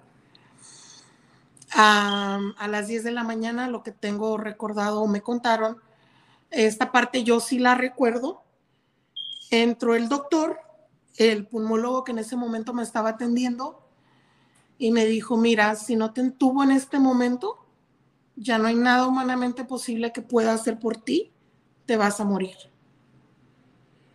en ese momento yo sentí mucha paz en mi corazón. Este, me sentí tranquila y lo miré y le dije, está bien, entúbenme, pero por favor llámenle a mi mamá y díganle que yo ya acepté y pues ya. Ya de ahí yo no recuerdo nada.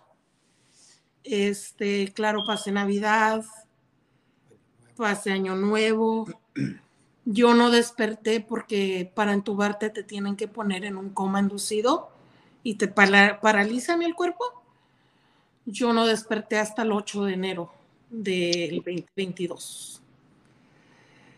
Este, muchos dicen que, claro, fue una etapa para mí porque pues básicamente iba a morir, existía la posibilidad pero también muchas otras personas dicen, esta, esta prueba, este proceso no fue para ti, fue para nosotros acá afuera.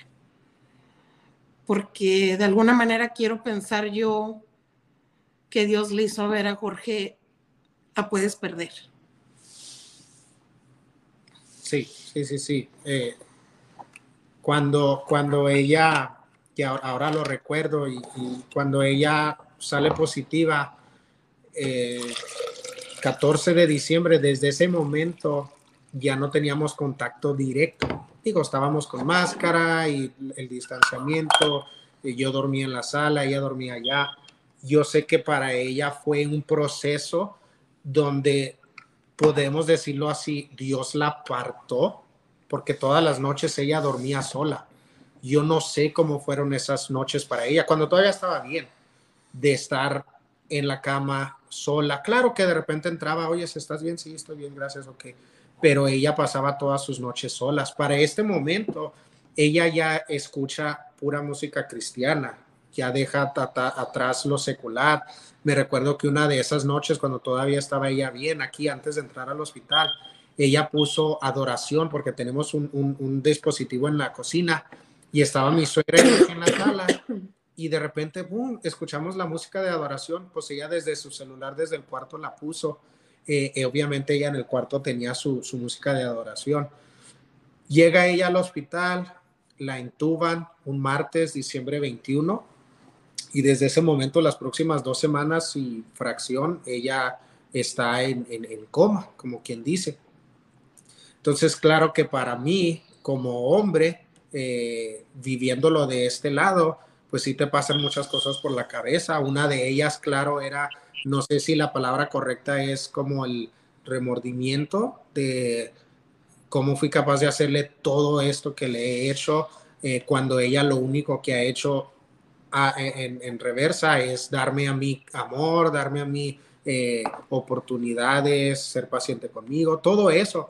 Entonces es como una pequeña, como una pequeña este, película en tu mente donde dices tú, todo esto he vivido, pero yo quiero una nueva oportunidad. Entonces mi oración siempre fue, Dios, si tú me la regresas, yo voy a hacer las cosas bien.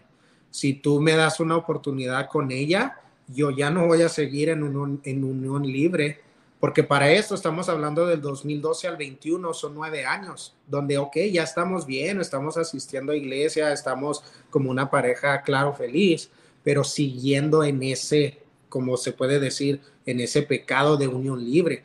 Aunque para nosotros, bajo la ley de Texas, ya estamos casados, eh, incluso basado en los taxes, basado en, en lo que es este, las aseguranzas de trabajo, en todo eso, o sea, ya nos consideran un matrimonio, pero yo siempre me quedé con ese de nunca le di su anillo, nunca la hice pasar con su vestido blanco o lo que tú quieras por, por esa, esa hilera va hacia la iglesia. Entonces esa fue una de mis oraciones, Dios, si tú me la regresas, prometo que eh, pues voy a hacer las cosas bien. Entonces ella dura estas dos semanas. Eh, los doctores siempre nos decían, eh, no sabemos si la va a hacer. Eh, yo lo que siempre he dicho es de que Dios tuvo un cuidado muy, muy, muy especial con ella, con su situación, porque a veces tocan momentos donde un paciente va bien hoy, pero mañana está mal, o sabes de qué, hace unas horas tuvimos que revivirlo, cosas así con ella siempre fue, ok, estamos súper graves, la vamos a entubar, pero cada día después, aunque fuera sido algo pequeño, siempre fueron noticias buenas. Oye, ¿cómo estuvo hoy? No, hoy estuvo muy bien, todo estable. Siguiente día, oye, hoy cómo estuvo? No, pues mira, le bajamos a la máquina un poquito y, ella lo, está este, tolerando. Ah, muy bien, cada día. Eh, llega, llega el momento donde el doctor dice, mira, ¿sabes de qué? Ella ya no puede seguir entubada eh, realmente no, no queremos que siga entubada, le vamos a hacer un procedimiento que esperemos funcione y dé fruto, que es hacerle un, una incisión en su, en su tráquea para ponerle un tubito, para poder quitarle el tubo que tiene y ya ponerle el oxígeno ahí. De esa manera la podemos quitar de su coma y seguirle dando su oxígeno. Pero como no va a poder comer, le vamos a tener que poner una, una manguerita, una sonda para darle eh, comida líquida. Yo para mí fue un momento súper difícil porque para todo esto, siempre, al menos yo, me ha gustado tener como, digámoslo así, control de las cosas. Y en toda esta etapa fue como Dios diciendo, hazte un lado, yo lo voy a hacer a mi manera. Nosotros no llamarle a la ambulancia y al último que, hicimos le hablamos a la ambulancia. Al hospital a donde la llevaron, nosotros antes cuando lo platicábamos siempre decíamos, no, pero es que si vas a un hospital que sea tal, que no sea este, porque este es muy malo, y a dónde la lleva Dios, a ese hospital. No, pues es que si yo voy al hospital, yo no quiero que me entuben porque me voy a morir. ¿Y qué pasa? La entuban. Entonces, para mí, de esa experiencia, fue como Dios diciendo, no es lo que tú quieras, es lo que yo quiera y lo que yo diga. Cuando el doctor dice, le vamos a hacer este procedimiento, ¿no? pues yo me puse ahí buscar en internet videos y híjole, ¿qué va a pasar? Y, y no, no quiero que se lo hagan. Me acuerdo que yo, mi oración hasta ese día en la mañana es que hasta el último segundo nos llegue a decir el doctor, no es necesario, porque hay pacientes que los despiertan de su coma sin hacerles ese procedimiento. Eh, se lo hacen, la despiertan. Recuerdo que ese fue en un viernes. Y le dicen que el lunes, lunes, martes, o sea, pocos días después le van a hacer lo de, lo de la sonda, pero ya está despierta. Entonces me acuerdo que ese domingo después de la iglesia fuimos a visitarla. Ella está en la camilla y nos puede ver por primera vez, veo sus ojos. Me acuerdo que con mi, con mi tableta, porque era una pantalla grandecita, yo le ponía I'm gonna marry you. Y le ponía yo I love you para que ella lo leyera. Le, ponía muchos mensajitos y, fue la primera vez que ella nos vio. Pero eh, a causa de los medicamentos que le estaban dando, le causó algo que en inglés se le conoce como COVID delirium, que es cuando la gente empieza a, pues sí, a, portarse como, no como ellos mismos, ella se quería bajar de la cama, eh, se quería quitar las, la, la, manguera de la nariz, eh, se quería quitar lo del oxígeno, o sea, batallaron con ella a tal grado que le pusieron a una persona que estuviera viendo la 24/7, aparte de su enfermero. Eh, yo recuerdo muy bien y de hecho lo, subí en el, en el video recopilatorio que hice de ella. Un viernes eh, estuvo Israel Barreto en, en Monterrey y yo fui y él predicó y su tema fue ponle nombre tú. Básicamente es tú ponle nombre a lo que estás esperando, a lo que estás pidiendo. Y yo recuerdo que, en esos momentos, claro, pues uno va con un corazón sumamente este, sensible, ¿verdad? A la presencia y todo. Y yo le dije a Dios, yo le voy a poner nombre y le puse milagro. Y para esto ella ya está despierta, sigue batallando, sigue peleando, ¿verdad? Con los doctores. Nunca nos dijeron cuándo va a salir. Yo simplemente voy, le digo, yo le voy a poner milagro. Y el sábado me habla mi suegra en la mañana, mi hijo, ¿qué cree? Ya la van a subir a un cuarto. Es decir, una semana antes ella está en coma, la despiertan, le hacen estos procedimientos y una semana después ella sube a un cuarto de recuperación.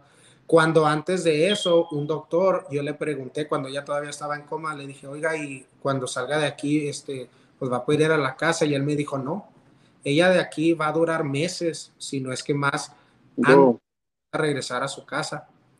La suben al cuarto, eh, me, acuerdo mucho ese día y la otra vez se lo recordé.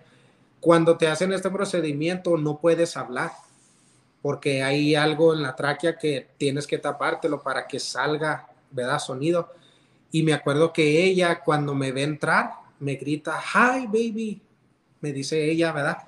Eh, entonces ya pasa una semana, esto, esto es lo, lo, lo que Dios hace. Una semana después, a ellas la suben un sábado y al próximo semana, el domingo, ella está viniendo a casa. Ella no va a un centro de rehabilitación, ella no va eh, ¿verdad? A un, a un hospital donde tienen que durar más tiempo, a ella la mandan a la casa. Entonces ella llega aquí a la casa y empieza un proceso que nos pudiéramos quedar aquí otra hora, porque ella tiene que aprender a caminar, tiene que aprender a hablar, tiene que aprender a escribir. Eh, al principio ella no puede, caminar por sí sola, necesita ayuda, tiene que caminar con, la máquina de oxígeno atada a ella. En las noches ella tiene que dormir boca arriba por la sonda que tiene. Eh, un proceso que, nos acercó. Eh, yo siempre lo he dicho, eh, muchas veces Dios te dice, mira, o te puedes, por decirlo así, te puedes poner las pilas ahorita que está todo bien, o te las vas a poner cuando las cosas se pongan mal. Yo no, nunca he, yo siempre le he dicho a ella, no me gusta que hayas pasado por eso, pero sí le doy gracias a Dios porque a través de todo este proceso nos hemos acercado más ella y yo. Hemos vivido momentos que en ningún otro momento de nuestra relación los hemos vivido. Que si, que si le hago de comer, que si le ayudo a ella a, alistarse, de que si le ayudo a todas esas cositas que obviamente para ella eh, en algún momento sí le afectó porque ella dijo, es que me siento inservible, me siento que tú tienes que hacer todo por mí, o sea que no puedo ir ni a la cocina por un vaso de agua porque necesito que tú lo hagas, o sea, me siento literalmente que no valgo nada.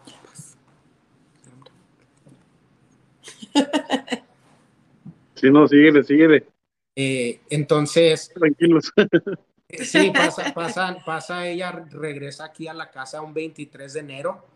Eh, recuerdo que, pasamos nuestro San Valentín aquí, le cociné, le hice su steak y, lo, lo, comimos ahí en la mesa, nos tomamos nuestra foto. obviamente muy diferente a otros años, pero puedo decir yo que lo he disfrutado más ahora que antes porque como dijo ella, estuve a nada de perderla. Literalmente es, o sea, fue de que puedes perderla en cualquier momento. Entonces ella sale, llega aquí, eh, empezamos el proceso de, su recuperación. Eh, en el trabajo, pues nos dan la oportunidad, claro, bueno, a mí de estar aquí con ella. eh, sin estar ahí, ahí, en el trabajo. Entonces es día tras día tras día, ok, vamos a, ver qué hacemos hoy para que te recuperes. Antes no podía ni escribir, ahora sí, ¿verdad? Caminar. Llega el momento donde ya ella pues se desespera y dice, ya quiero que me quiten todo esto, quiero que me quiten la, la sonda, quiero que me quiten lo del cuello. Eh, yo siempre se lo digo a ella, digo, para la gloria de Dios, la sonda ella la usó como... ¿Semana? Como una semana o menos, porque cuando la suben al cuarto, le dicen, bueno, ella les dice, es que quiero comer, o sea, no quiero líquido. Y le dicen, bueno, vamos a intentar darte líquido, o sea, como comida eh, batida. Para ver si lo toleras. Y si lo toleró, ah, ok. Y luego le dicen, bueno, vamos a darte comida regular de, de, hospital, a ver si lo toleras. Y pues que sí lo va tolerando. Entonces llega el momento donde le dicen, pues la sonda ya, ya no. Digo, nomás le echamos agua para que se mantenga limpia, pero tú puedes comer normal. Entonces llega a la casa ella y día tras día es en la mañana y en la noche limpiarle la sonda. Eh, obviamente ella decía, ya quiero que me la quiten. Se llega a la victoria de que se la quitan, se llega a la victoria de que le quitan lo, de, lo, del, lo del cuello. Ah, ella regresa a trabajar y obviamente que en ese momento eh, yo platicándolo con, con mi amigo, eh, el, el, pastor de Odessa, yo le decía, no sabes de qué es que yo ya quiero. Es cierto que él hizo todo lo que tenía que hacer para. Eh, sí, sí, sí, yo le digo, le digo, quiero hacer las cosas bien. Eh, al principio era un servicio. A la pastora de la iglesia de mi mamá se le ocurre, mi hijo, vamos a hacer un servicio para, para Maleni, para que, pues sí, para darle gracias. Se lo comento a mi amigo y él me dice, pues, ¿por qué no hacemos una campaña de tres días? Luego crece, le digo a los muchachos de Sinergia, me dicen, sí, claro que sí, cuenta con nosotros. Y le digo a él, mira, en esta campaña yo quiero compartir su testimonio, pero cuando termine, yo quiero hacer algo. Entonces él como que ya sabía dónde yo iba, me dijo, dale, dale, hijo, yo te apoyo, tú cuenta conmigo. Entonces ya agarro, agarro el anillo, eh, se supone que nomás él sabía y a lo mejor una persona más, y me acuerdo que esa semana yo le decía a él, ok, estoy listo, quiero, quiero hacer lo que por más de nueve años ella se merecía y, y se merece. Entonces llega lo que, lo que ahorita enseñaste, lo del video. eso de, sí me gustaría que aquí me lo, mire, andaba buscando y que yo lo vi, yo lo vi. Entonces, me hice chiquito, estaba escuchando porque obviamente todo, eh, Dios sobre de una manera hermosa y preciosa y adelantó todos los tiempos. Pero ¿por qué pasa esto? Y, veo que ahí está tu pastora, ha estado comentando a lo largo del programa y, de verdad agradecemos el que esté aquí porque es un respaldo y que independientemente de la distancia, este, gracias a este tipo de tecnología que podemos compartir y ella cada parte que ustedes han marcado lo han, han este, ella ha estado confirmando y se goza hoy con el testimonio. Y hoy yo sé que este mensaje va a llegar a miles y miles de personas y la bendición es de que se queda y seguirá por la posteridad bendiciendo a matrimonios. Y, y, debemos de ser claros y, y, honestos y sinceros. En las cosas del Señor, las cosas se hacen bien. O sea, de repente uno creemos y porque en el, en el mundo se ve tan natural el, vivir en, en, unión libre, vamos a calarnos a ver si funciona. Eh, me, hiciste, me fuiste infiel, ya jamás te voy a perdonar. Pero si somos honestos y sinceros, y, somos obedientes a la palabra para empezar. Aún puede que tú, tú debes de perdonar, aunque la relación no continúe, más tú debes de perdonar. Mencionó algo Marani muy importante. Para poder perdonar a otras personas, tienes que primeramente saberte perdonar a ti mismo, porque si no jamás vas a poder y el enemigo siempre va a estar acechando por esa manera. En cuestión del matrimonio, para que pueda haber este realmente esta bendición por parte del Señor, tiene que haber esa legalidad formal porque eso genera un compromiso con tu pareja. Malani lo mencionó a lo largo de esto, previo a, que saliéramos a entrevista y lo mencionó en su momento. Y, dice, es que cómo voy a traer a un hijo al mundo. Yo ya sé que es vivir en un hogar disfuncional. Y aquí este muchacho no se está poniendo pilas. Y miramos los errores de cada quien y, de y los dos tuvieron culpas. Entonces, eh, para poder realmente ser bendecidos en, una plenitud. Siempre va a haber situaciones complejas, eso es algo natural, más, debemos ser obedientes y uno de ellos eh, puedes vivir junto con alguien, pero obviamente no puede haber intimidad, porque si hay intimidad ya es fornicación, las palabras tal cual y como son. Que dice, no, pero es que de manera legal, yo, yo vivía en unión libre de manera legal. Si un acto de matrimonio, no, pero mira, esto justifica los taxes, los impuestos, sí, pero también se pueden casar personas del mismo, del mismo género que en el estado o en la ciudad puede ser legal, mas a los ojos de Dios no es lo correcto.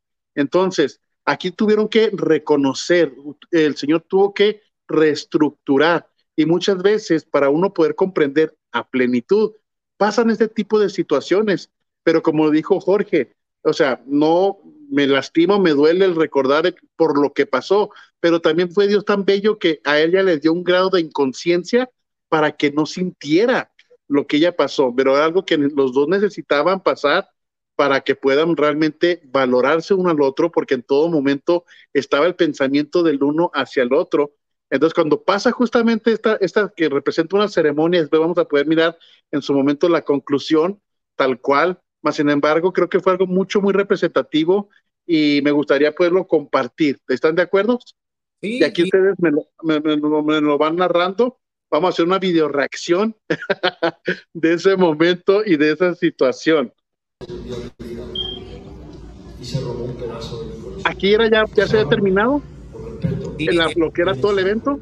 Fue el domingo y estaba ya por, por despedir y me Vamos aquí. Ok.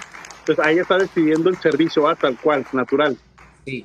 Cuando estábamos platicando sobre de hacer la campaña, me decía, esta campaña va a marcar un antes y un después en la vida de ustedes. Pero para que ese antes y un después suceda, yo necesito hacer algo que debía hacer hace mucho tiempo. Ah, te voy a pedir si por favor puedes subir.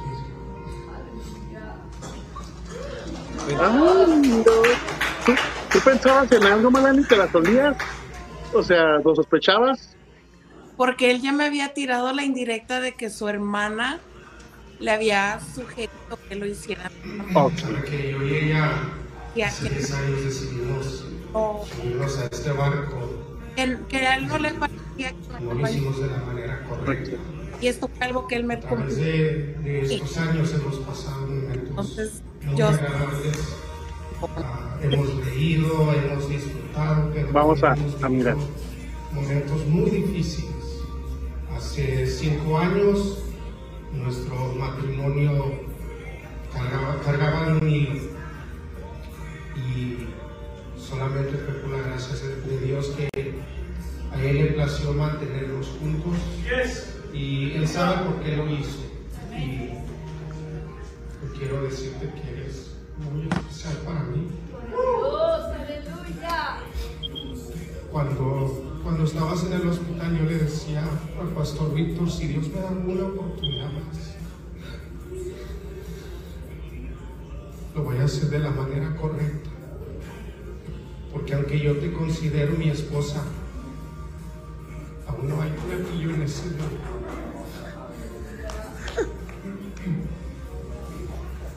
Y para lo que Dios tiene para nosotros tenemos que hacer las cosas bien. Entonces,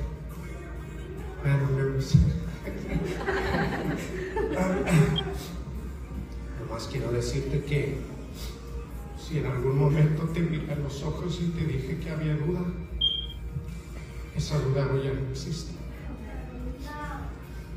Eres todo lo que yo quiero.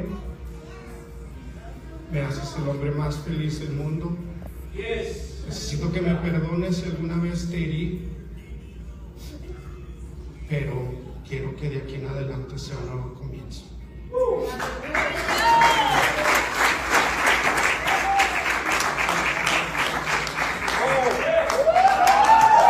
God.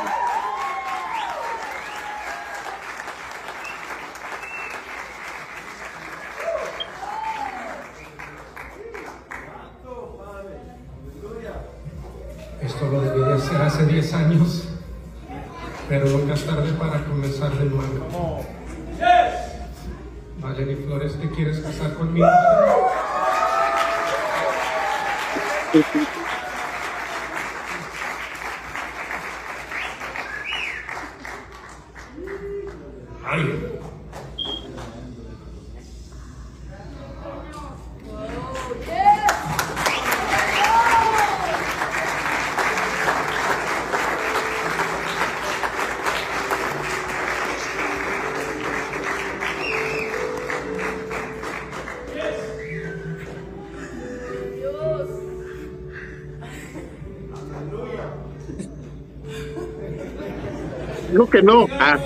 ¡No lo escuché!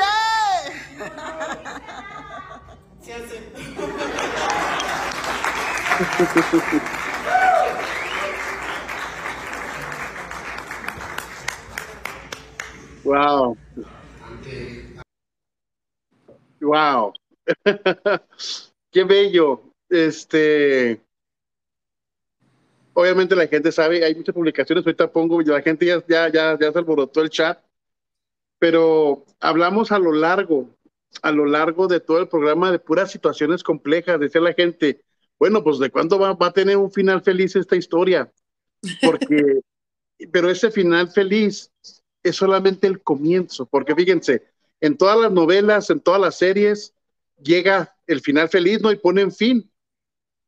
Y ya, ta, ta, ta, ta, ta, ta, ta, ta, ta, ta, ta, pero justamente es apenas el inicio de lo que va a ser. Y en este, y en este caso va a ser justamente el inicio de lo que Dios va a poder hacer a través de ustedes. Aquí ya se ha mencionado de libros, ya se han hablado de conferencias, de que deberían de ser devocionales. Prácticamente y, seamos honestos, y ahí está la pastora, son bebés en el ámbito cristiano. Uno que haya tenido toda su vida ahí, de nada le sirvió al momento de las pruebas o de las situaciones o de la tentación, o sea, tal cual, porque era voy por ir, aunque siempre estuve, eh, los eventos, actividades, porque yo sé que te gusta servir, sí servías, desde que yo te conozco me quedo, este chavo, qué rollo, pues siempre andas para acá. De hecho, yo pensé que eras parte incluso del grupo. Eh, cuando ya Malani tomó esa decisión y esa convicción y fueron y, bendecimos a los pastores que, obviamente que se tomaban ese tiempo y, supieron dar esa palabra, porque es bien fácil decir, ¿sabes qué? Si la situación ya está así mejor, no hay hijos, no hay nada de por medio, órale. No más, sin embargo, fueron el instrumento de Dios para sus vidas y para este inicio de lo que se va a venir. Me encanta que hayan tenido la valentía para enfrentarlo, decirlo documentarlo y además de esto yo sé que esto va a seguir hacia adelante porque va a ser de suma y gran bendición. Me encantaría conocer ese día, este Jorge, te quebraste, my friend. Ahí sí lloraste. Aquí no has llorado, acá mal ni más o menos, pero tú te aguantaste fuerte. Ahí sí cediste porque fue el momento de la verdad para ti, era reconocer. Ahí para mí representa tu hombría a su máximo esplendor, porque mucha gente puede decir, no, el hombre es aquel que tiene muchas mujeres, Nel. El hombre es aquel que tiene una sola mujer y sabe respetarla. Así que para ti, ¿qué representó esto? Y me encantaría escuchar también la reacción de Malani. Y pues más porque yo soy una persona que escondo mis sentimientos, siempre lo he dicho y, y e inclusive ahí hasta, o sea, jugueteó conmigo mi hermana porque ella, ella dice después un día, dice, oyes, no lo reconozco a mi hermano, dice, él es de yo le hablo y él es de, bueno, sí, ok, bye. Dice, y aquí está, hable y hable y hable. Entonces, obviamente que yo ahorita eh, lo platico, ¿verdad? Ya años después. Sí, tengo mis momentos, claro, donde me entra un poco la, la pues sí, el sentimiento, ¿verdad? Pero en ese momento no hay manera de controlarlo. Yo recuerdo que toda esa semana iba eh, desde el lunes, yo creo, porque esa fue campaña viernes, sábado, domingo. Yo desde el lunes iba para tratar de arreglar eh, el, sonido, tratar de, las sillas, todo. Y yo le comentaba al muchacho del sonido, oye, mira, tengo esta idea, quiero hacer un video. Oye, mira, que si pongo esta canción, oye, mira, que si la hacemos así, ya está. Pues para hacerte la corta, al final todo fue improvisado porque ese día yo llegué amigo y le dije, me, me, dice, you got the video? Me dice, ¿tienes el video? Le dije, no. Y luego me dice, ¿qué vas a hacer? Le dije, no sé. le dije, tú no vas a poner esta musiquita de fondo. Le dije, y cuando yo me suba, pues ahí vemos. Que lo cual se me hace a mí que fue mucho mejor porque todo lo que se dijo fue literalmente del, del corazón. Cada palabra tal cual eh, yo recuerdo que yo le comentaba, le, comentaba al pastor Víctor, yo le decía, y él, él desde antes me decía, tienes que casarte. Dice, ah, algo va a suceder cuando tú tomes esa decisión de casarte con ella, aunque ahorita hasta para mí decía, para mí tú, eh, eh, ustedes son un matrimonio, pero no existe, como dices tú, no existe esa oficialidad, dijo, entonces tienes que hacerlo. Tomo la decisión, lo hago y decidí ese escenario porque número uno fue en una iglesia. Entonces para mí era muy importante hacerlo delante de Dios. Obviamente uno se casa, claro, ¿verdad? En una iglesia, pero por lo regular cuando tú le propones matrimonio a alguien es en la orilla del mar o es en, un parque, o, pero yo desde el momento que yo dije, le voy a proponer matrimonio, yo sabía, tiene que ser en una iglesia. ¿En cuál? No sabía si iba a ser en, la, en Odessa, algún día visitando, pero cuando se dio lo de la campaña dije, de aquí soy, tiene que ser ahí. Dos, yo sabía que quería hacerlo al concluir, porque esa campaña para mí fue un antes y un después. Es decir, aquí marcamos una línea y seguimos. Entonces yo me acuerdo que ese día me, me, pidieron que tocara la batería al final del servicio durante la adoración y me acuerdo que estaba bien nervioso, hasta se me estaban resbalando los palillos de lo sudando que tenía en las manos, porque yo sabía, va a llegar el momento donde me van a hablar. Entonces ya pasa el pastor y me dice, ¿dónde están Jorge Maleni? me gustaría que pasaran. Y pues ya, como que llega ese momento donde dices, ¿soy? Entonces, eh, en ese momento, eh, mientras yo le, le decía pues todas las palabras, eh, yo lloraba por, yo me sentía muy agradecido de que Dios me había otorgado esa oportunidad de estar ahí.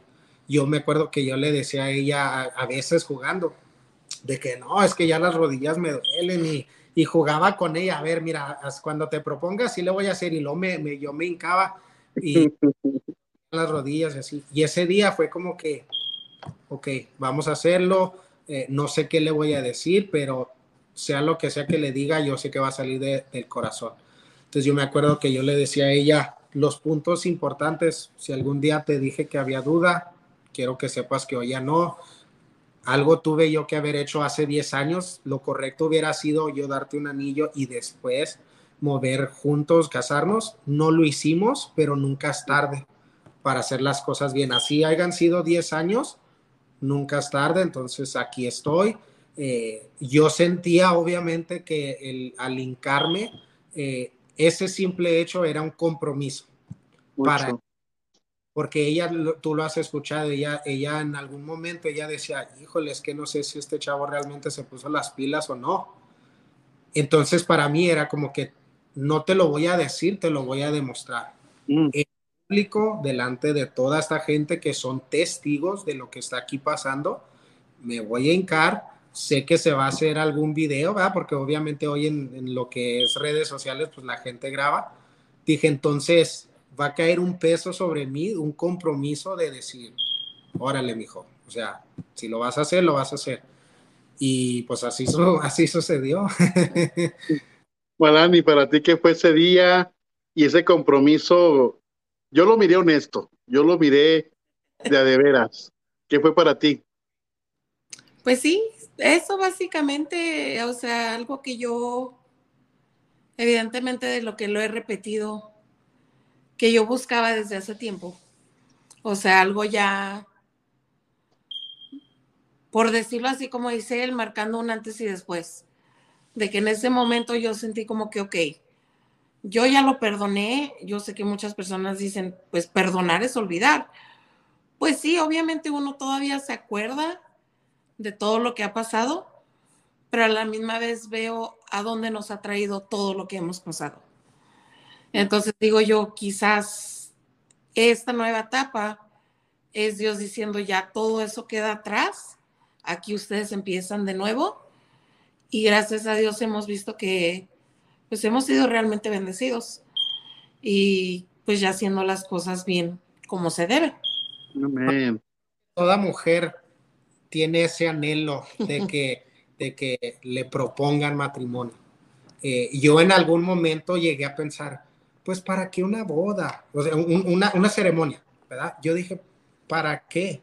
Pero después yo decía, espérame, no, no le puedo quitar eh, eh, de que se ponga su vestido, su maquillaje, de que se arregle, de que vayas caminando por, por, esa, por ese caminito hacia el altar, todo eso yo decía, no, no, se lo puedo, no se lo puedo quitar. Así hayan pasado 10 años.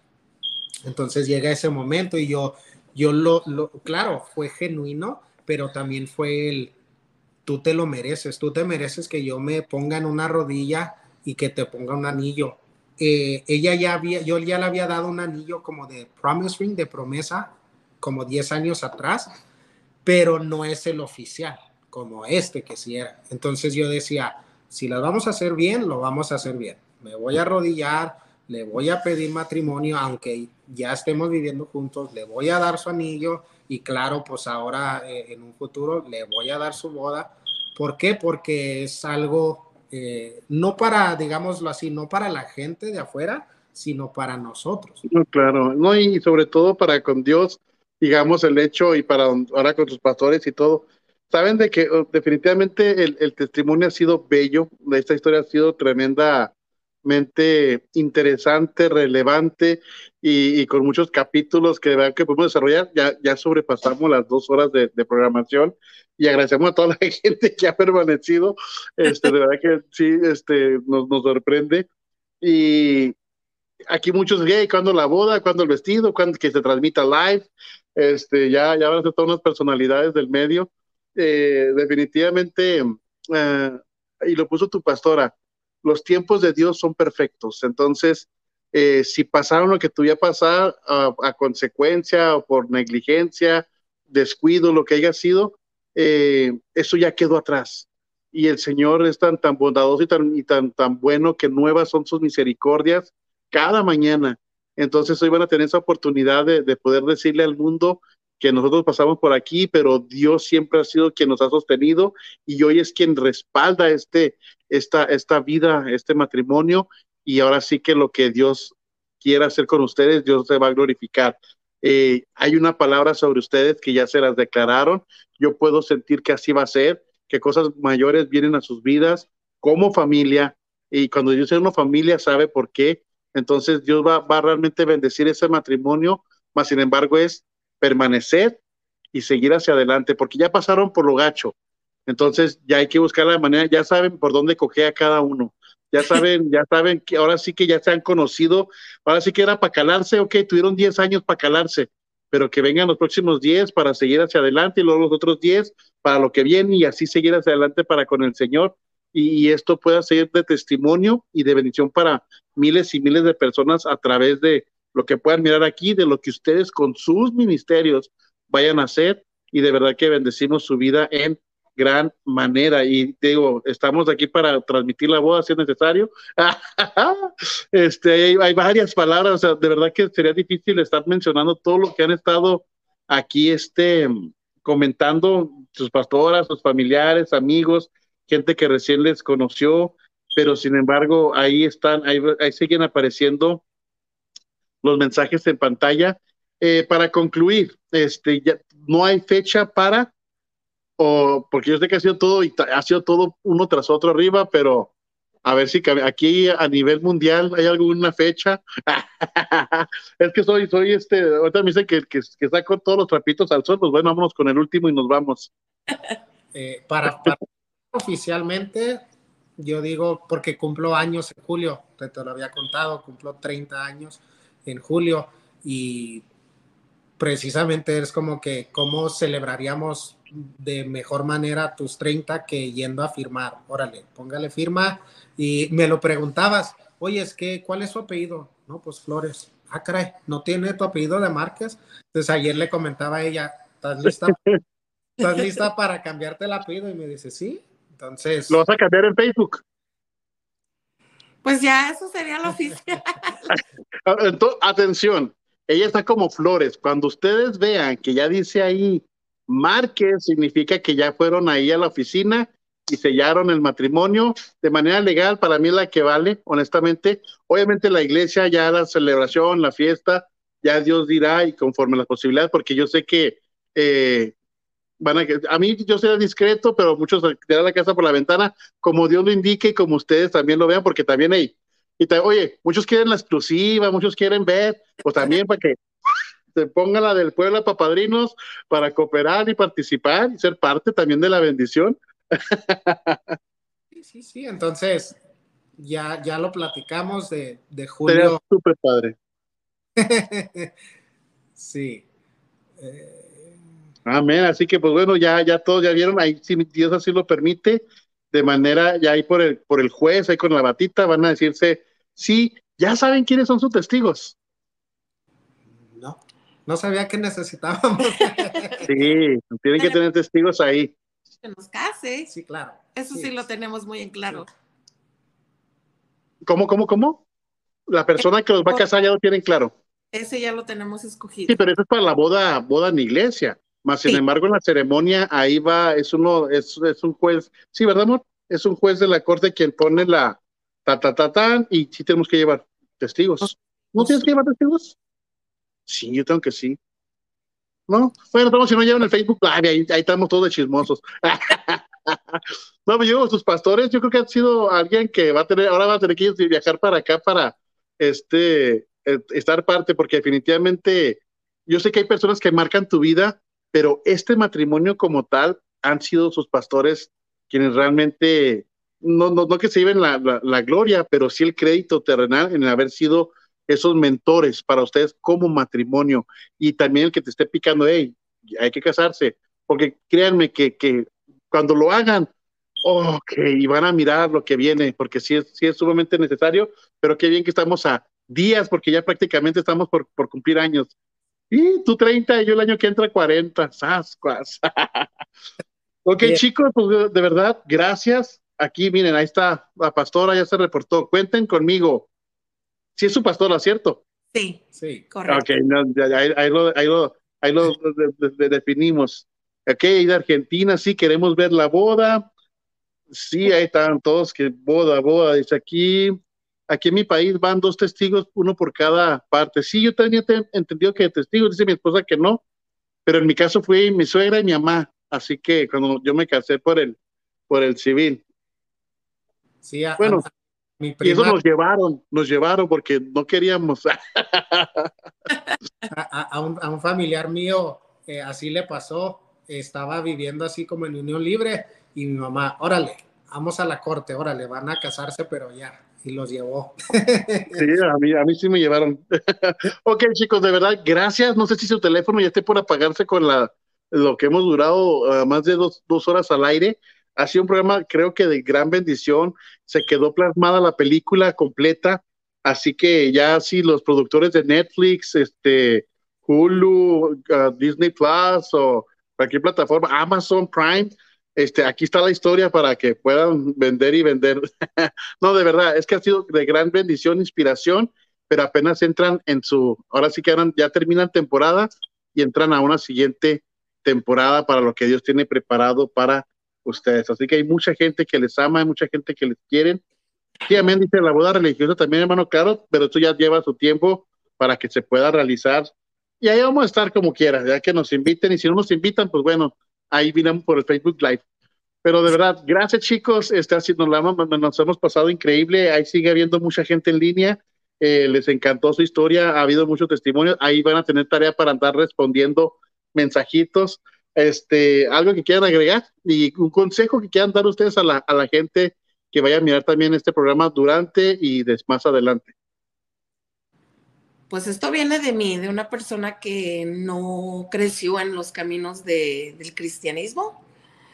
Este, muchos dicen que paciencia, que cómo pudo seguir con él. Dejando todo en las manos de Dios, yo digo que todo es posible. Este, como digo yo, no nomás fueron las heridas de él, sino cosas que yo ya había pasado en mi vida este, que Dios lidió con ellas tras todo este proceso. Entonces, un día dije yo, ya, hasta aquí llego yo con mis fuerzas, entregué todo a Dios y pues aquí está la cosecha de todos.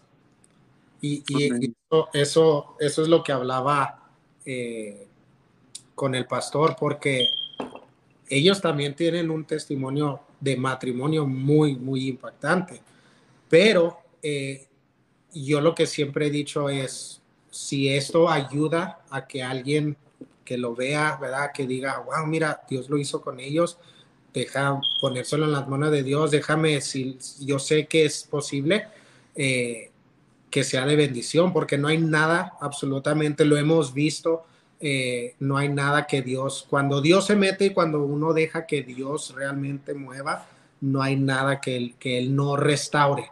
Eh, alguien pudiera mirar nuestra historia, por decirlo así, y decir, válgame, o sea, tantas infidelidades por aquí, por allá, y, a través de varios años, no nomás fue una, y, y todavía siguen juntos, o sea, eso es por Dios, simplemente.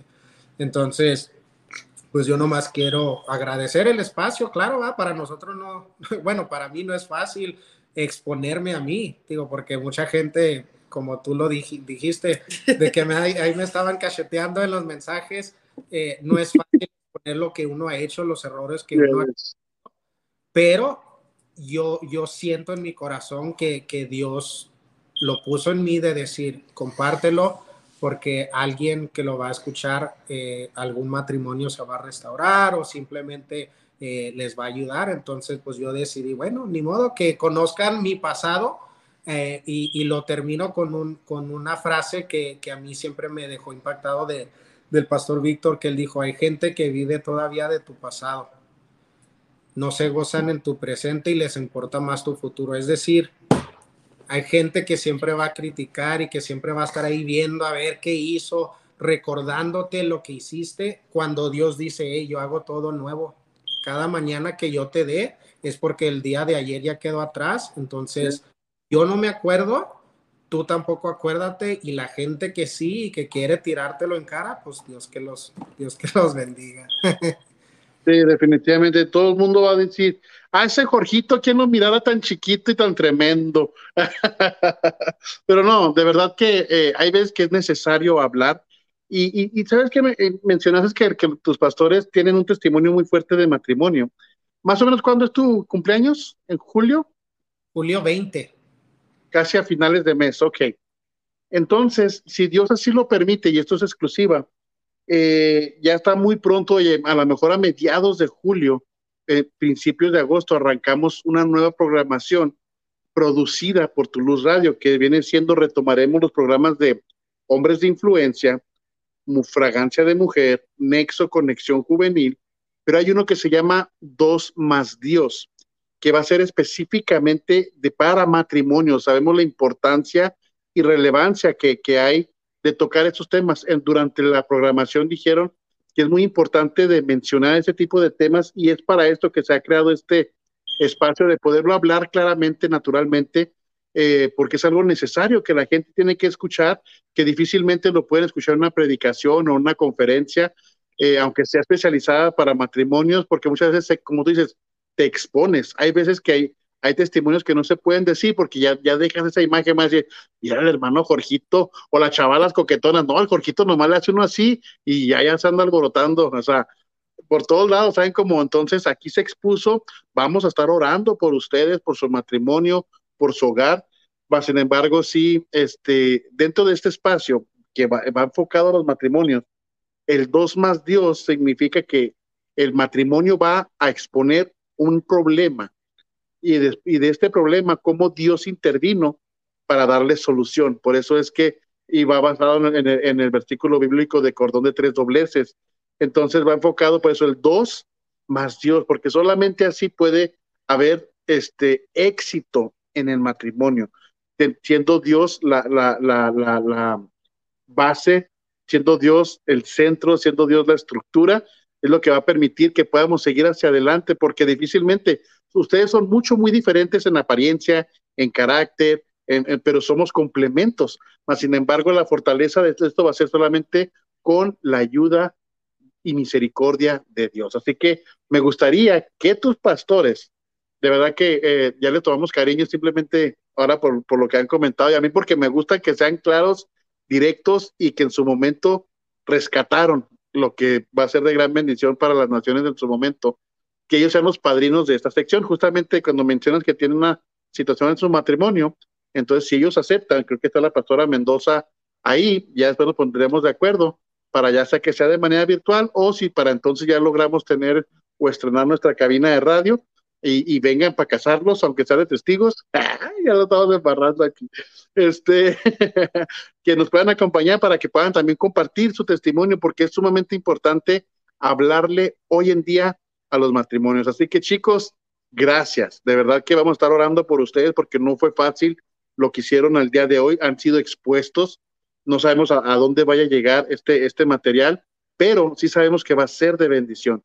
Entonces, de, repente pueden ser que, criticados, señalados, juzgados o dentro del chisme de hablar por hablar, pero si ustedes permanecen en quien el, rescató este matrimonio, van a permanecer y continuar por los siglos de los siglos. Amén y amén y amén. Así que a todos ustedes que siguen comentando, les agradecemos. Este, aquí hay la gente que dice que van a estar ahí orando por ustedes. Eh, ok, tanto, tanto tema. Gracias a todos los que estuvieron acompañando. Y de verdad, chicos, Dios les bendiga. Gracias por su tiempo.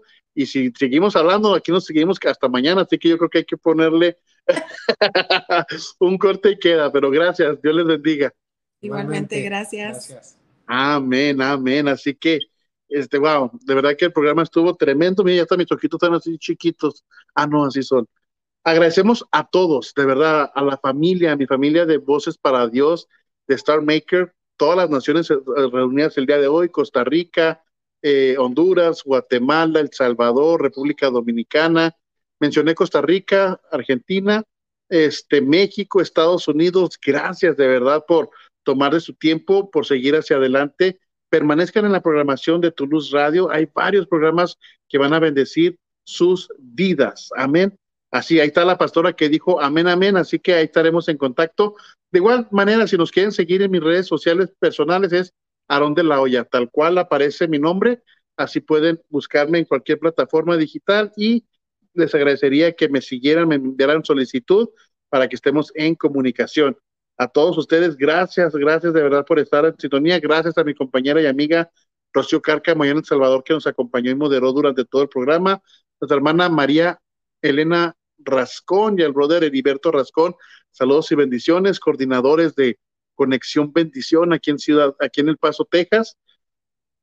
Así que bueno, a todos ustedes, gracias, gracias, gracias y gracias. El viernes no se pierdan a las nueve de la noche, tiempo del Paso, Texas, a Rocío Cárcamo con su programa Live con Rocío. Ya nos va a estar diciendo con quién vaya a tener. Gertrudis, gracias que estuviste todo el tiempo. Y ok, el viernes tendremos a un buen amigo en común, Quique Quintero, venezolano, eh, va a ser el entrevistado este fin de semana. Así que la hermana Jenny, a la hermana, oh, pues, es que muchísima gente, de verdad.